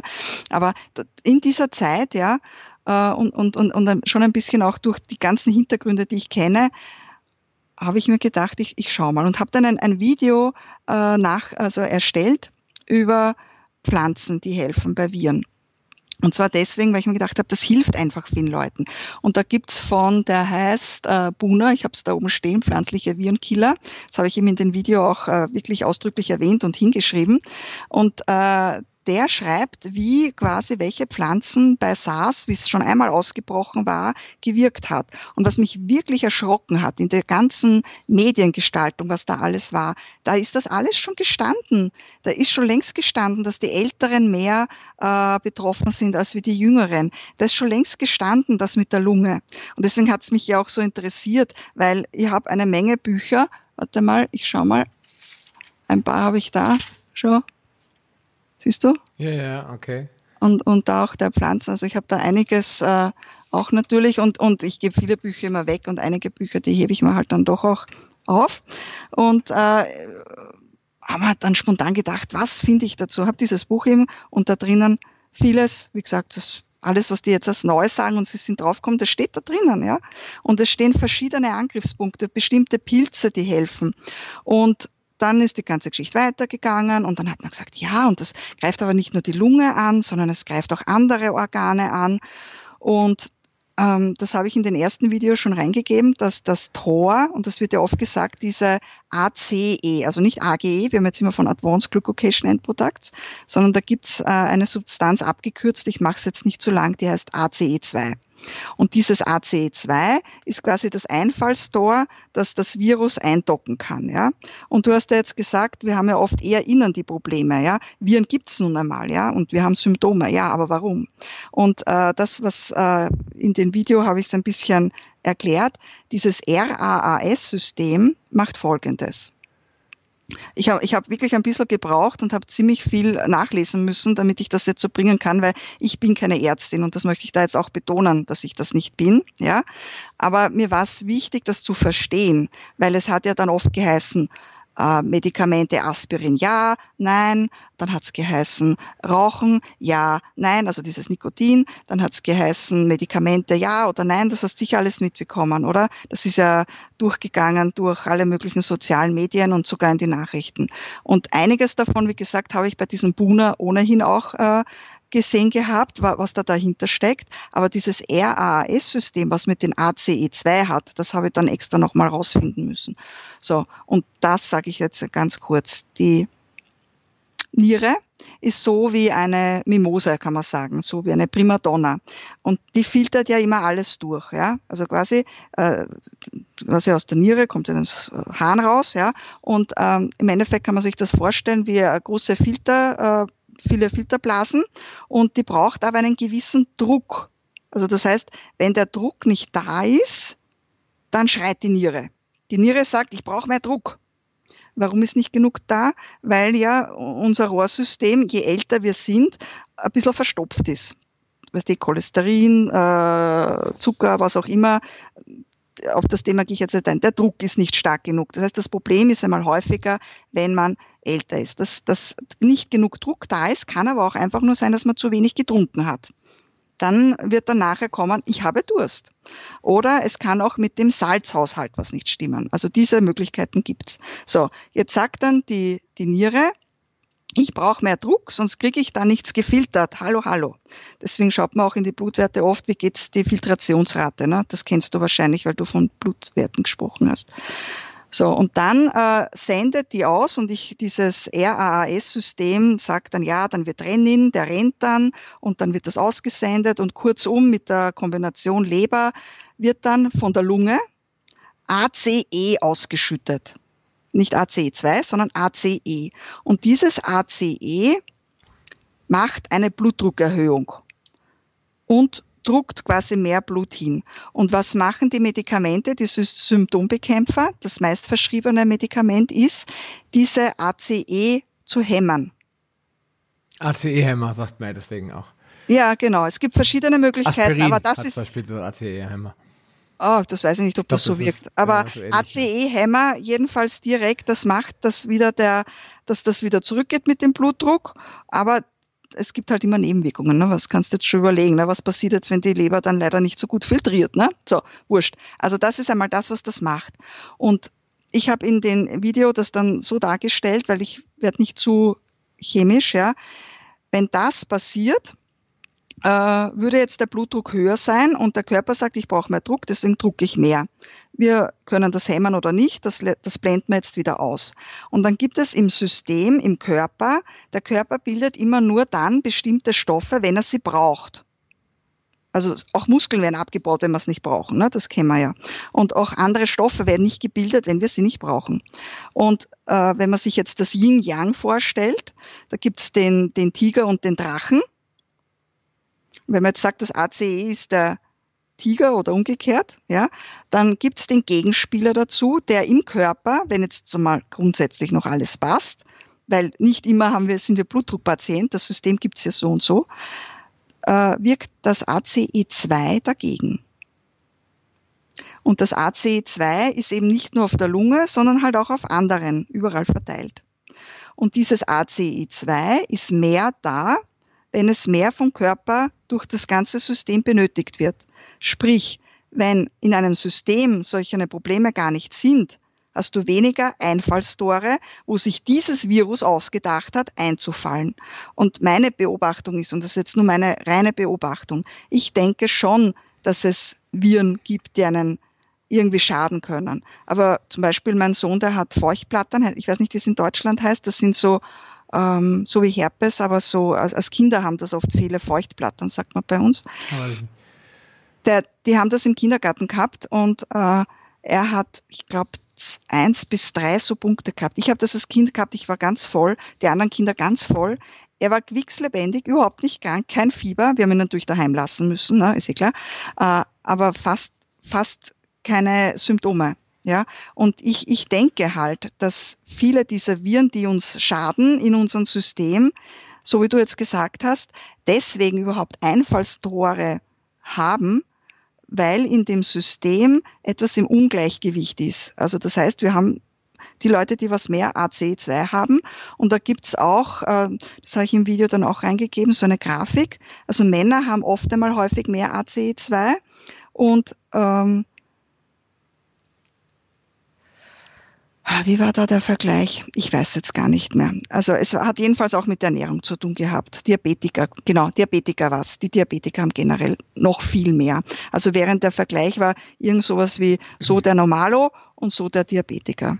AC2 als Einfallstor. Und äh, das habe ich jetzt eigentlich deswegen erzählen wollen, weil du jetzt gesagt hast, naja, das Problem ist ja oft eher innen und ich möchte jetzt einfach das unterstreichen, weil ich finde, dass dieses Thema so nah, habe ich jetzt noch nicht gehört und deswegen möchte ich die Geschichte auch nochmal loswerden, weil ich, ich finde, es ist einfach beeindruckend, ja. Also wenn, wenn man das weiß, dann ist das ja nicht nur ein, ja, das sagen die und die meinen das und in Wirklichkeit könnte aber trotzdem und Viren können ganz böse sein. Aber es ist anscheinend sehr oft durch Einfallstore, durch Ungleichgewichte in der Ernährung, die halt Überlastung sind. Und deswegen mein Plädoyer, möglichst frische, natürliche, wahrnehmbare Ernährung. Ähm, nee, ich stimme dir da vollkommen zu. Also es ist ein, äh, ich glaube nicht, es ist oft, ich glaube, es ist ausschließlich darauf zurückzuführen, wie wir uns ernähren, wie wir unseren Ge Körper gesund erhalten, weil das Virom, man erfasst das Virom ja jetzt erst, ja, ist ja halt, äh, quasi noch viel weitläufiger verbreitet äh, als das Mikrobiom. Also das heißt, wir haben eine bakterielle und eine virale Belastung schon immer gehabt ja, Belastung klingt negativ, also eine Besiedlung, sag ich mal. Ja, schon, sagen wir mal so, ja. Genau, schon immer gehabt und haben damit immer gut klarkommen können. Diese ganzen Systeme fallen in irgendeine Richtung, negativer Art, immer nur dann, wenn wir die Balance stören. Durch unsere Art, wie wir leben, wie wir denken, wie wir uns ernähren, wo wir uns aufhalten, was wir tun.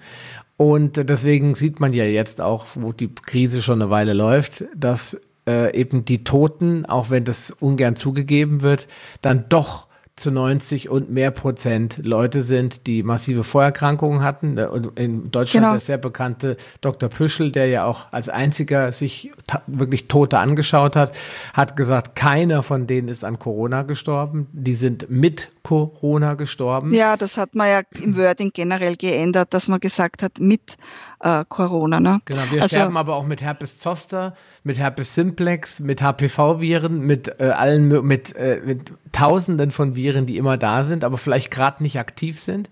Und irgendwas, und das gilt es rauszufinden, aktiviert sie. Bei Herpes Zoster oder Herpes Simplex wissen wir mittlerweile, dass das Immunsystem in eine pausierende Phase geht und dass dann Herpes Zoster aus dem Schlafmodus wach wird und sagt, ha, die Polizei ist weg, jetzt mhm. werde ich aktiv. Und dann ja. kriegen die Leute Bläschen weil das heißt dann immer Stress, irgendwas unterdrückt das Immunsystem, Herpes Zoster nutzt seine Gelegenheit und breitet sich aus und es entsteht so eine Blase.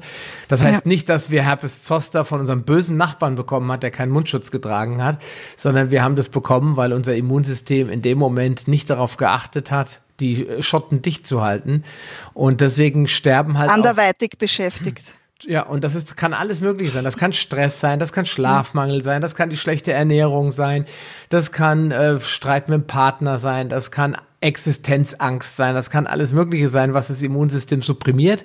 Und wenn das dann eben in so einer Situation überlastet ist, dann kommt halt allerlei Zeug durch, ja. Dann kriegen auf einmal Kinder Ausschläge, die kerngesund waren, weil bei ihnen halt wirklich massiv das Immunsystem runtergeht und die ja sowieso schon weniger Leistung haben im Gegensatz zu Erwachsenen.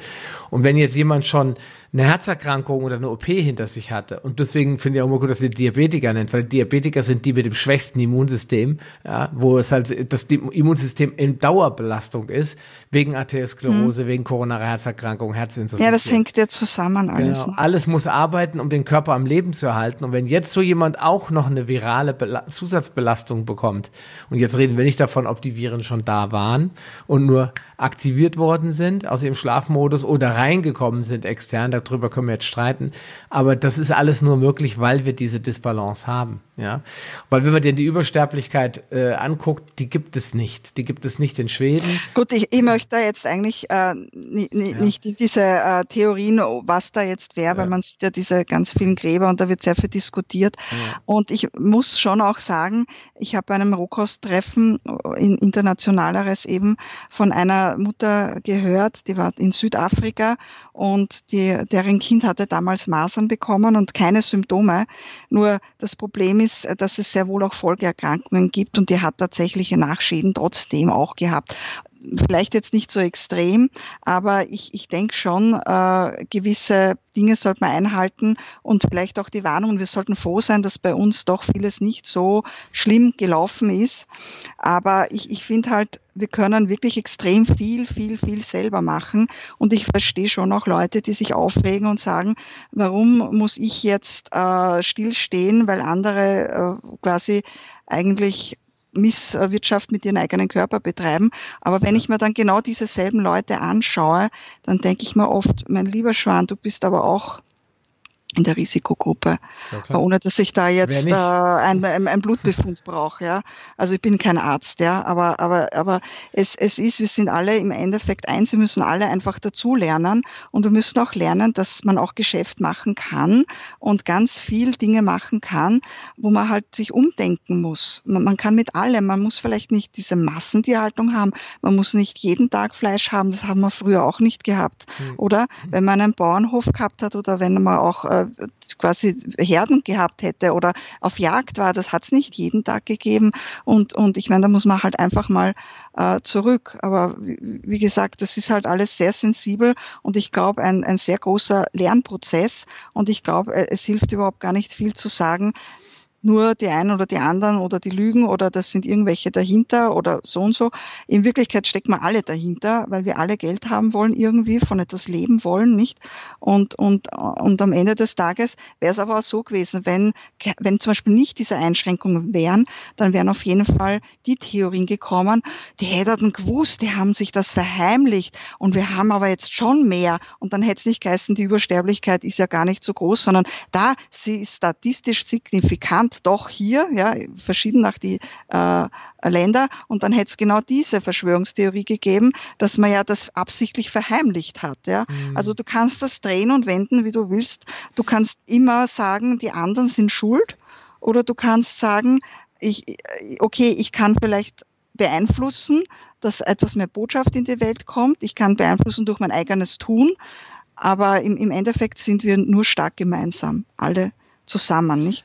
Wichtig, wichtig ist, und ich glaube, das, das ist auch was, was ich sagen wollte, ist diese Übersterblichkeit oder das, was wir jetzt gerade sehen, zeugt eigentlich davon, dass wir uns viel zu wenig mit den wahren Ursachen von Krankheit beschäftigt haben in den letzten ja. Jahrzehnten. Ja. Und dass wir Corona und, und wie auch immer, die Krankheit heißt, immer gerne nutzen, um den schwarzen Peter jemanden zuzuschieben. Ja, das Virus war schuld. Ja? ja. Aber in Wirklichkeit hätte man vielleicht vor 20 Jahren mal anfangen müssen zu sagen, Leute, ihr müsst euch schon um das kümmern, was eure Körper sind. Ja dann weil sie sonst euch nämlich umbringen.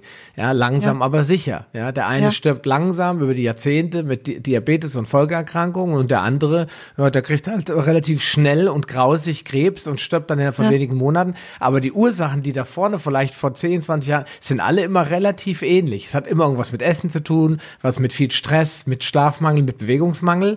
Und bei jedem schlägt das dann in eine andere Richtung aus. Ja, der eine, bei dem geht's auf die Haut, bei dem anderen geht's auf den Darm, beim anderen geht's auf die Ja, Leber. es ist immer unterschiedlich. Genau, richtig. Am Ende also, sind wir dann ja. angreifbar für was auch immer für Faktoren. Ja. harmlose Dinge vielleicht, die jetzt auf einmal gefährlich werden. Und jetzt wird dann gerne ein Etikett angehängt und das ist das, wogegen ich, wogegen ich mich so wehre, dass man dann sagt, ah, das ist klar, das ist jetzt Corona. Und das heißt jetzt so und das heißt jetzt so. Aber ja. statt dass man mal sagt, warum geht es jetzt? Warum kommen diese. Probleme? Was haben wir da vielleicht schon weiter vorne falsch gemacht? Da habe ich noch zwei Sachen. Das eine geht in Richtung Paleo und zwar diese Krankheit des Bekannten, der da so zittert. Da möchte ich schon auch erwähnen, dass ich zwei Rohköstler kennengelernt habe, die diese Zita, wie auch immer Sie das dann genannt haben, die Krankheit, also ähm, Epilepsie, du, Epilepsie, glaube ich. Also Epilepsie, achso, ja, gut, das ist ja, ja. das Krampfen, ne? Oder meinst du jetzt diese ja. altersbedingte Parkinson? Nein, nicht alters, das waren okay. junge, das waren okay. junge Leute, ja. Aber ich möchte schon äh, wirklich erwähnen und wie gesagt, im Sachbuch habe ich solche Dinge nicht erwähnt, im Roman habe ich solche Dinge erwähnen können. Ähm, der Roman ist halt sehr viel Information mit den Botschaften und Informationen, die man bekommt. Und zwei, also von denen ich es ganz deutlich weiß und die wirklich nachhaltig das irgendwie dann auch gemerkt haben, einer davon leider Gottes sehr schwerwiegend, relativ auch, die haben Eltern gehabt, also einen Vater jeweils, glaube ich, der roh gegessen hatte. Und die haben dann auch teilweise so gegessen und sehr, sehr fettarm gegessen. Und äh, ich merke, dass mir zu wenig Fett auch nicht gut tut. Deswegen diese Affinität vielleicht auch. Auch die Ärztin sagt zum Beispiel Butter, auch wenn man jetzt sonst vegan ist, ist auch eine gute Sache. Mir geht es jetzt aber nicht um die Butter. Mir geht es darum, diese zwei, die als Kinder schon damals sehr äh, nur Frucht äh, Rohkost bekommen haben, zum Teil, ja, die haben insofern einen, eine Manipulation in ihrer Gesundheit bekommen, als dass sie anfällig auf Epilepsie sind. Oder manche sagen, naja, die haben halt nur so irgendwelche Zuckungen, gibt's in vielen verschiedenen Sachen, ja. Aber der, der eine, der, der wurde da sehr stark in diese Richtung ernährt. Da hat sich dann die Mutter scheiden lassen und äh, die also der, der hat dann zwar, ist das dann besser geworden, da hat er dann Spaghetti und alles halt gekriegt, aber es ist, es ist nie losgekommen. Der muss jetzt inzwischen das auch essen, also diese, diese Medikamente gegen das und dann, dann, wenn er diese bestimmten Medikamente nimmt, darf er auch nicht Auto fahren. Und der eine Vater von dem, wo das war, der war echt extrem. Der hat, äh, der ist dann ausgewandert nach Thailand, glaube ich, und der hat sich dort angesteckt mit dem HIV und hat schon relativ lange wohl problemlos gelebt, aber ich vermute, vor allem weil er auch nicht sich Eiweiß genug zugeführt hat, äh, also der ist, also der Sohn hat mir die Aufnahmen zukommen lassen, weil wir in Kontakt waren und, und äh, es war natürlich bestützend auch für ihn und er wollte auch, dass dieses, dieser Fall nicht umsonst passiert ist, dass also diese Botschaft auch weitergeht. Äh, der war wirklich voll von einem anderen Autor überzeugt. Es gibt keine Viren und das gibt's alles nicht und er muss nur diese Früchte essen und dann hat er schon polyphenolreiche Früchte sogar essen wollen, wie Ribissel und so. Und dann war ihn aber ganz kalt und war aber in einer Gartenhütte, dann weil der ist nicht mehr aufgenommen worden von irgendeiner anderen Familienbereich, weil die gesagt haben, das ist so ein, den nehmen sie nicht mehr, ne, so auf die Art. Also der, der, der war dann so wie so, so ähnlich fast wie Gollum, kann man fast so sagen, ja. Sehr mhm. traurig. Und am, am Schluss hat der Sohn dann gemeint, du solltest vielleicht doch ins Krankenhaus gehen. Er wollte nichts. Er wollte nichts. Er wollte am Schluss ganz leichtes äh, Schmerzmittel und ist dann gestorben und hat nur gemeint, warum. Mhm. Und, und deswegen all diese, also deswegen mein Plädoyer für auch Makronährstoffe bewusst. Die ganzen Wildpflanzen, diese Ordnungen, die Pflanzenfamilien sind ein totales Tool, ja. Aber äh, es, es hängt schon davon ab, was man selbst tut. So, das war das eine, was ich sagen wollte, genug Fett. Ja, ja gut, dann, die Kinder, dann möchte ich noch dazu Kinder, sagen, Myelinscheiden. Ja. Das wollte ich dann dazu sagen, weil die Leute jetzt immer fragen, woran liegt das? Myelinscheiden, Membra Zellmembranen brauchen Fett und ja. die Nerven, äh, trans äh, die nerventransmittierenden oder transportierenden, signaltransportierenden äh, Systeme im Körper brauchen Fett, um das Ganze nach außen abzuisolieren. Deswegen ja. hat man ja bei äh, äh, Sklerosen verschiedene, verschiedene muskelatrophierenden Erkrankungen, wie zum Beispiel Multiple Sklerose oder äh, Amyotrophe Lateralsklerose, hat man ganz oft eben die Myelinscheiden, die komplett zersetzt sind und abgebaut werden. Und auch bei der Epilepsie sieht man das örtlich und auch bei Alzheimer sieht man das leider, dass dort einfach das Fett fehlt. Ja, und ja. das liegt daran, wenn ich im Altersheim natürlich die Leute mit Pumpernickel und äh, äh, Margar, äh, Margarine ernähre und denen mhm. jede Form von Fett verbiete, ja, dass mhm. die dann halt diese Probleme noch zusätzlich bekommen. Das wollte ja. ich nur sagen, woher das kommt. Ja, ja, ja, es, es ist also auch, auch ganz spannend. Ich habe äh, man sollte ja öfter gehen, aber ich mag es meistens nur einmal im Jahr, so ein bisschen Zahnhygiene. Äh, so wird das gereinigt. Und bei mir muss fast nie irgendwas gemacht werden. Aber das war nicht immer so. Am Anfang natürlich war da auch mehr zum Tun. Und ich weiß nicht, ob du das kennst, aber das kann schon ein bisschen wehtun. Und äh, wie gesagt, bei mir ist seit Jahren fast gar nichts mehr zu tun, weil das so im Griff ist. Aber äh, ich habe einen Bekannten, der halt auch rohköstlich ist, also in Richtung äh, Schleimarm und Rohkost, also eher pflanzlich vorwiegend. Und der hat gesagt, es tut ihm immer so weh, wenn er da dort ist, weil ihm das immer so weh tut. Und ich weiß aber von damals, von der Erfahrung, wenn ich da am Abend davor, wenn es in der Früh dann am nächsten Tag war oder so, ein bisschen so etwas Fetteres gegessen habe, vielleicht durchaus ein bisschen sowas wie Butter oder Kokosnuss, ähm, dann hat das überhaupt nicht so wie getan. Also ich habe ich hab diese Probleme, ich habe nur ein einziges Mal das nicht gemacht und dann habe ich an ihn gedenken müssen und habe mir gedacht, oh ja, das spüre ich jetzt doch mehr. Und dieses Fett dürfte die Nerven schon isolieren äh, ja, isolieren, stabiler, äh, schützen, wie auch immer man das nennen will. Also das hat definitiv eine Wirkung. Also, und man muss es ja nicht übertreiben, ja. Also wenn, wenn dann wir sagen, ja, aber es ist so schlecht und dann kriegt man Cholesterin. Ja, sicher, wenn ich dann zu viel davon esse, ist es sicher nicht gut, ja. Aber das ist dieses, äh, eigentlich denke ich mir dann, ja, das sind oft einfach Leute, die halt ihr Modell, sei es auch für Kurse oder was auch immer, verkaufen wollen. Ja. Und das, das Zweite, was ich da erzählen äh, wollte jetzt noch zu den äh, Virengeschichten, war äh, dieses äh, Blutgruppengeschichte. Also Blutgruppenernährung habe ich mich jetzt nie so befasst und nur das, was über mich dort steht, passt bei mir auch gar nicht. Ja, aber die, die, die haben ja jetzt auch herausgefunden, dass angeblich, also statistisch signifikant, nicht so, dass sie unverwundbar sind, aber die, die die Blutgruppe Null haben, die haben quasi weder das Anhängsel A oder B drauf. Ich sage das jetzt so, so ganz einfach, ja. Und äh, wenn ich jetzt die Blutgruppe A habe, und die sind anfälliger zum Beispiel, ja, also ich habe Blutgruppe A und, die, und da ist das Anhängsel A drauf, äh, dann habe ich keine Antikörper gegen dieses A-Teil. Und, und wenn ich Blutgruppe B habe, dann habe ich B, habe ich keine Antikörper, weil man sich ja sonst selbst abstoßen würde. Das ist das mhm. Ding. Und die Blutgruppe 0, die hat weder A noch B drauf. Deswegen Kreuzblut. Hm? Deswegen, ich kann in beide Richtungen gekreuztes Blut kriegen. Wenn ah, bist null, du null. Ja, ja. Ich habe mir es fast gedacht, weil Paleo ist oft in Richtung Null. Ist mir nur so aufgefallen. Ich weiß es nicht, ob da was dahinter ist. Es ist manchmal nur Zufall, gell? Aber jedenfalls, äh, dieses, diese, diese Viren anscheinend dürften, also man hat ja nicht nur das, was ich gesagt habe mit den ACE2, wo der dann quasi dran ist, sondern dann ist ja auch noch die Thematik mit äh, Antikörper. Und die Nullergruppen, die angeblich in China öfter vertreten sind, äh, die haben ein besseres System, weil die dadurch mehr Antikörper haben, die da wirken und nicht geblendet sind quasi von dem A, das da dran hängt. Weil wenn du das A-Anhängsel hast, hast du keine Antikörper gegen diese Sorte.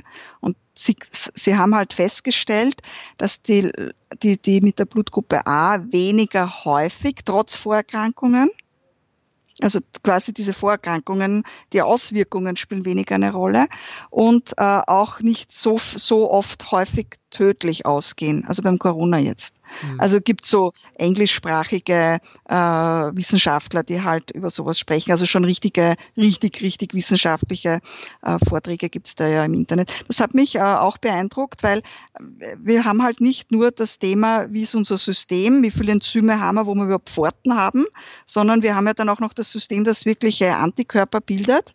Und auch das spielt eine Rolle es, es, es geht alles, alles wirkt in irgendeiner Weise. Ja, wir sind äh, aber alle auf diesem Planeten ähm, gewachsen und gedeiht. Ja, genau. gediehen vielmehr und haben äh, äh, es alle irgendwie geschafft. Das heißt, ich würde jetzt auch nicht, auch da. Nein, nein, es, es ist überhaupt nicht negativ, weil die, was zum Beispiel das A drauf haben, sind besser gewappnet gegen Pest zum Beispiel hat man gesagt, hat man dann festgestellt. Und die, was mit B ist, gegen die Krankheiten, die was halt dort sind, wo mehr B sind.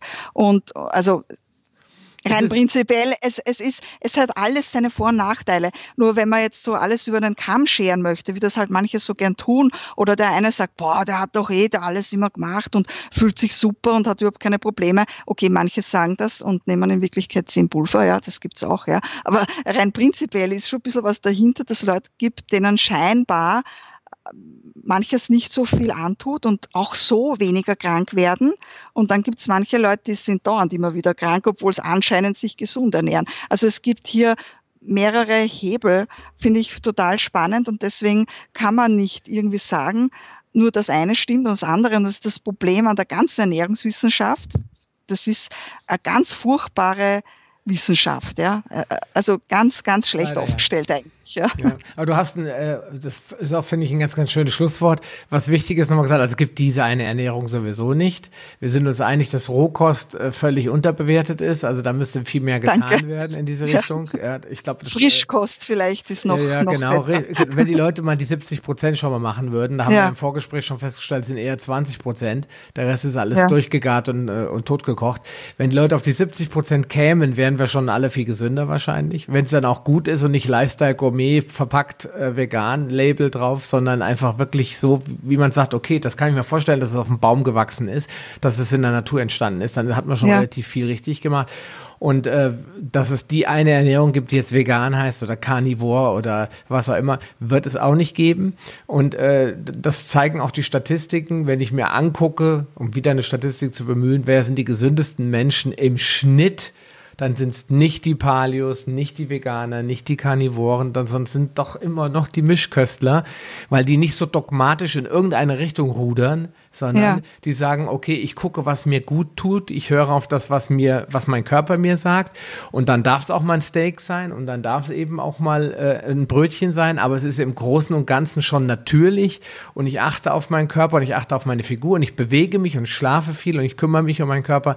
Das sind die, die dann vielleicht nicht top gesund sind, aber die sind dann im Schnitt immer noch gesünder als die, die sich jetzt nur von Schnitzel ernähren, den ganzen Tag, also die Karnivoren, die nur Fleisch an Eiweiß essen und auf der anderen Seite ja. die, die nur Blätter und Gras essen oder nur ja. noch äh, Melonensmoothies trinken und mal und ja. denen dann bei irgendwelchen YouTube-Videos fallen den Leuten die Zähne aus, äh, wo Ach. dann sich die Leute über die Veganer lustig machen. Ja, das Echt? sind aber dann, gar nicht gesehen. Ja, hab ich schon öfter gesehen. Okay. Gibt's ja so ja. Vegan, also gibt's so verschiedene Vegan äh, äh, Vegan Impact oder so, aber da musst du mal googeln von Leuten wirklich, wo jemand mehrere Videos zusammengestellt hat, wie der Körper abbaut beim ja. Veganismus, wenn die Leute das völlig falsch machen.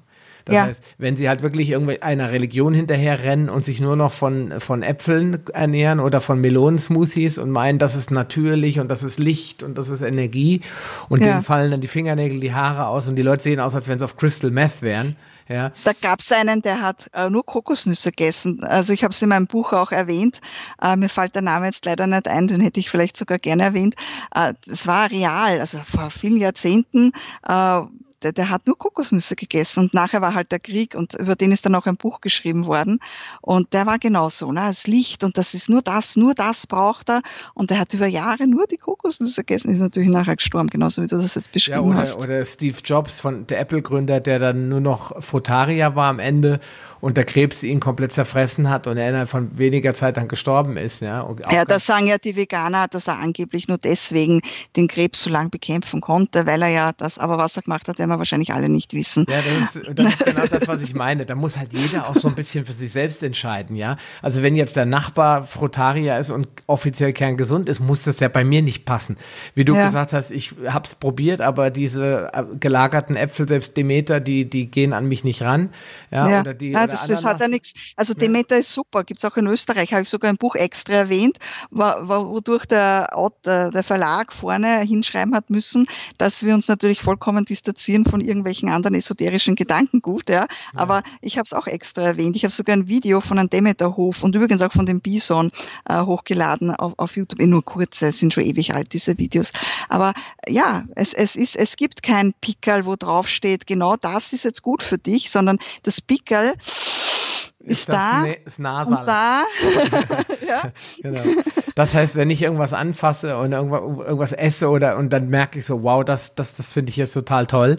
Äh, und äh, dann ist es vielleicht besser, das jetzt zu essen, auch wenn das jetzt äh, auf dem, in irgendeinem Fachbuch nicht als gesund angesehen wird als wenn manchmal ich jetzt einfach. Ist es das, ja. ja Man, aber vielleicht manchmal ist, ist es das, ja. Vielleicht ist es genau das, was der Körper dann in dem Moment braucht. Und das ist auch das, was ich immer wieder sage, bei jedem Podcast auch am Ende immer gerne sage, Leute, denkt selbst drüber nach. Ja, selbst denken ist wichtig, das bleibt erlaubt und niemand soll das machen, was wir sagen, sondern die Leute sollen sich das ansammeln an Informationen und dann für sich selbst entscheiden, was sie jetzt davon nehmen können für ihr Leben.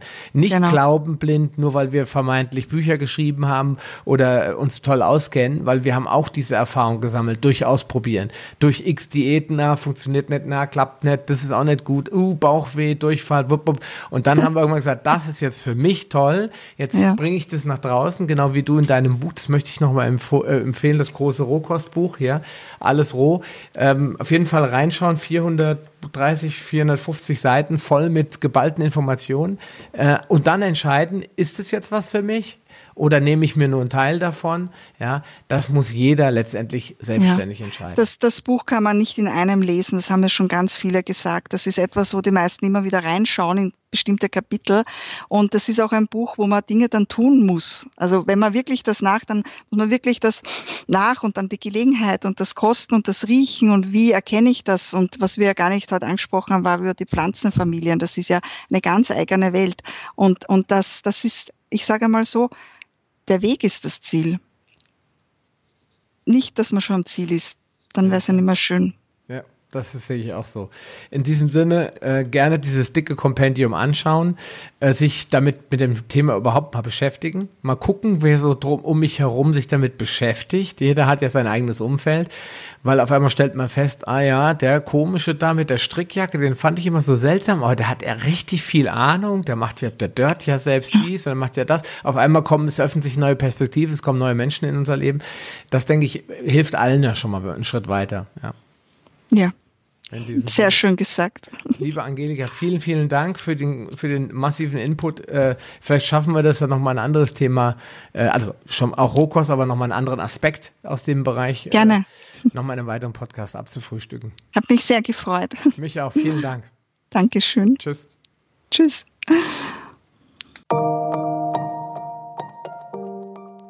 Schön, dass du dran geblieben bist. Die wichtigsten Informationen zu dieser Folge findest du in den Shownotes unter palio-lounge.de slash pl. Dort findest du alle Podcast-Episoden auf einen Blick. Oder gehe auf palio-lounge.de slash Folge und ergänze die entsprechende Nummer. So findest du zum Beispiel unter palio-lounge.de slash Folge 76 die Shownotes der Episode 76.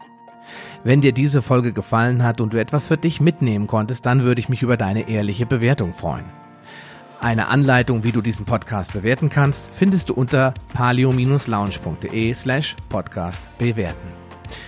Deine Bewertung hilft mir sehr, diesen Podcast bekannter und vor allem sichtbarer zu machen, damit auch andere Menschen davon profitieren können. Ich freue mich schon jetzt, dich bei einer der nächsten Folgen wieder begrüßen zu dürfen und wünsche dir viel Erfolg bei der Umsetzung deiner persönlichen Ziele. Bleib gesund, dein Sascha Röhler.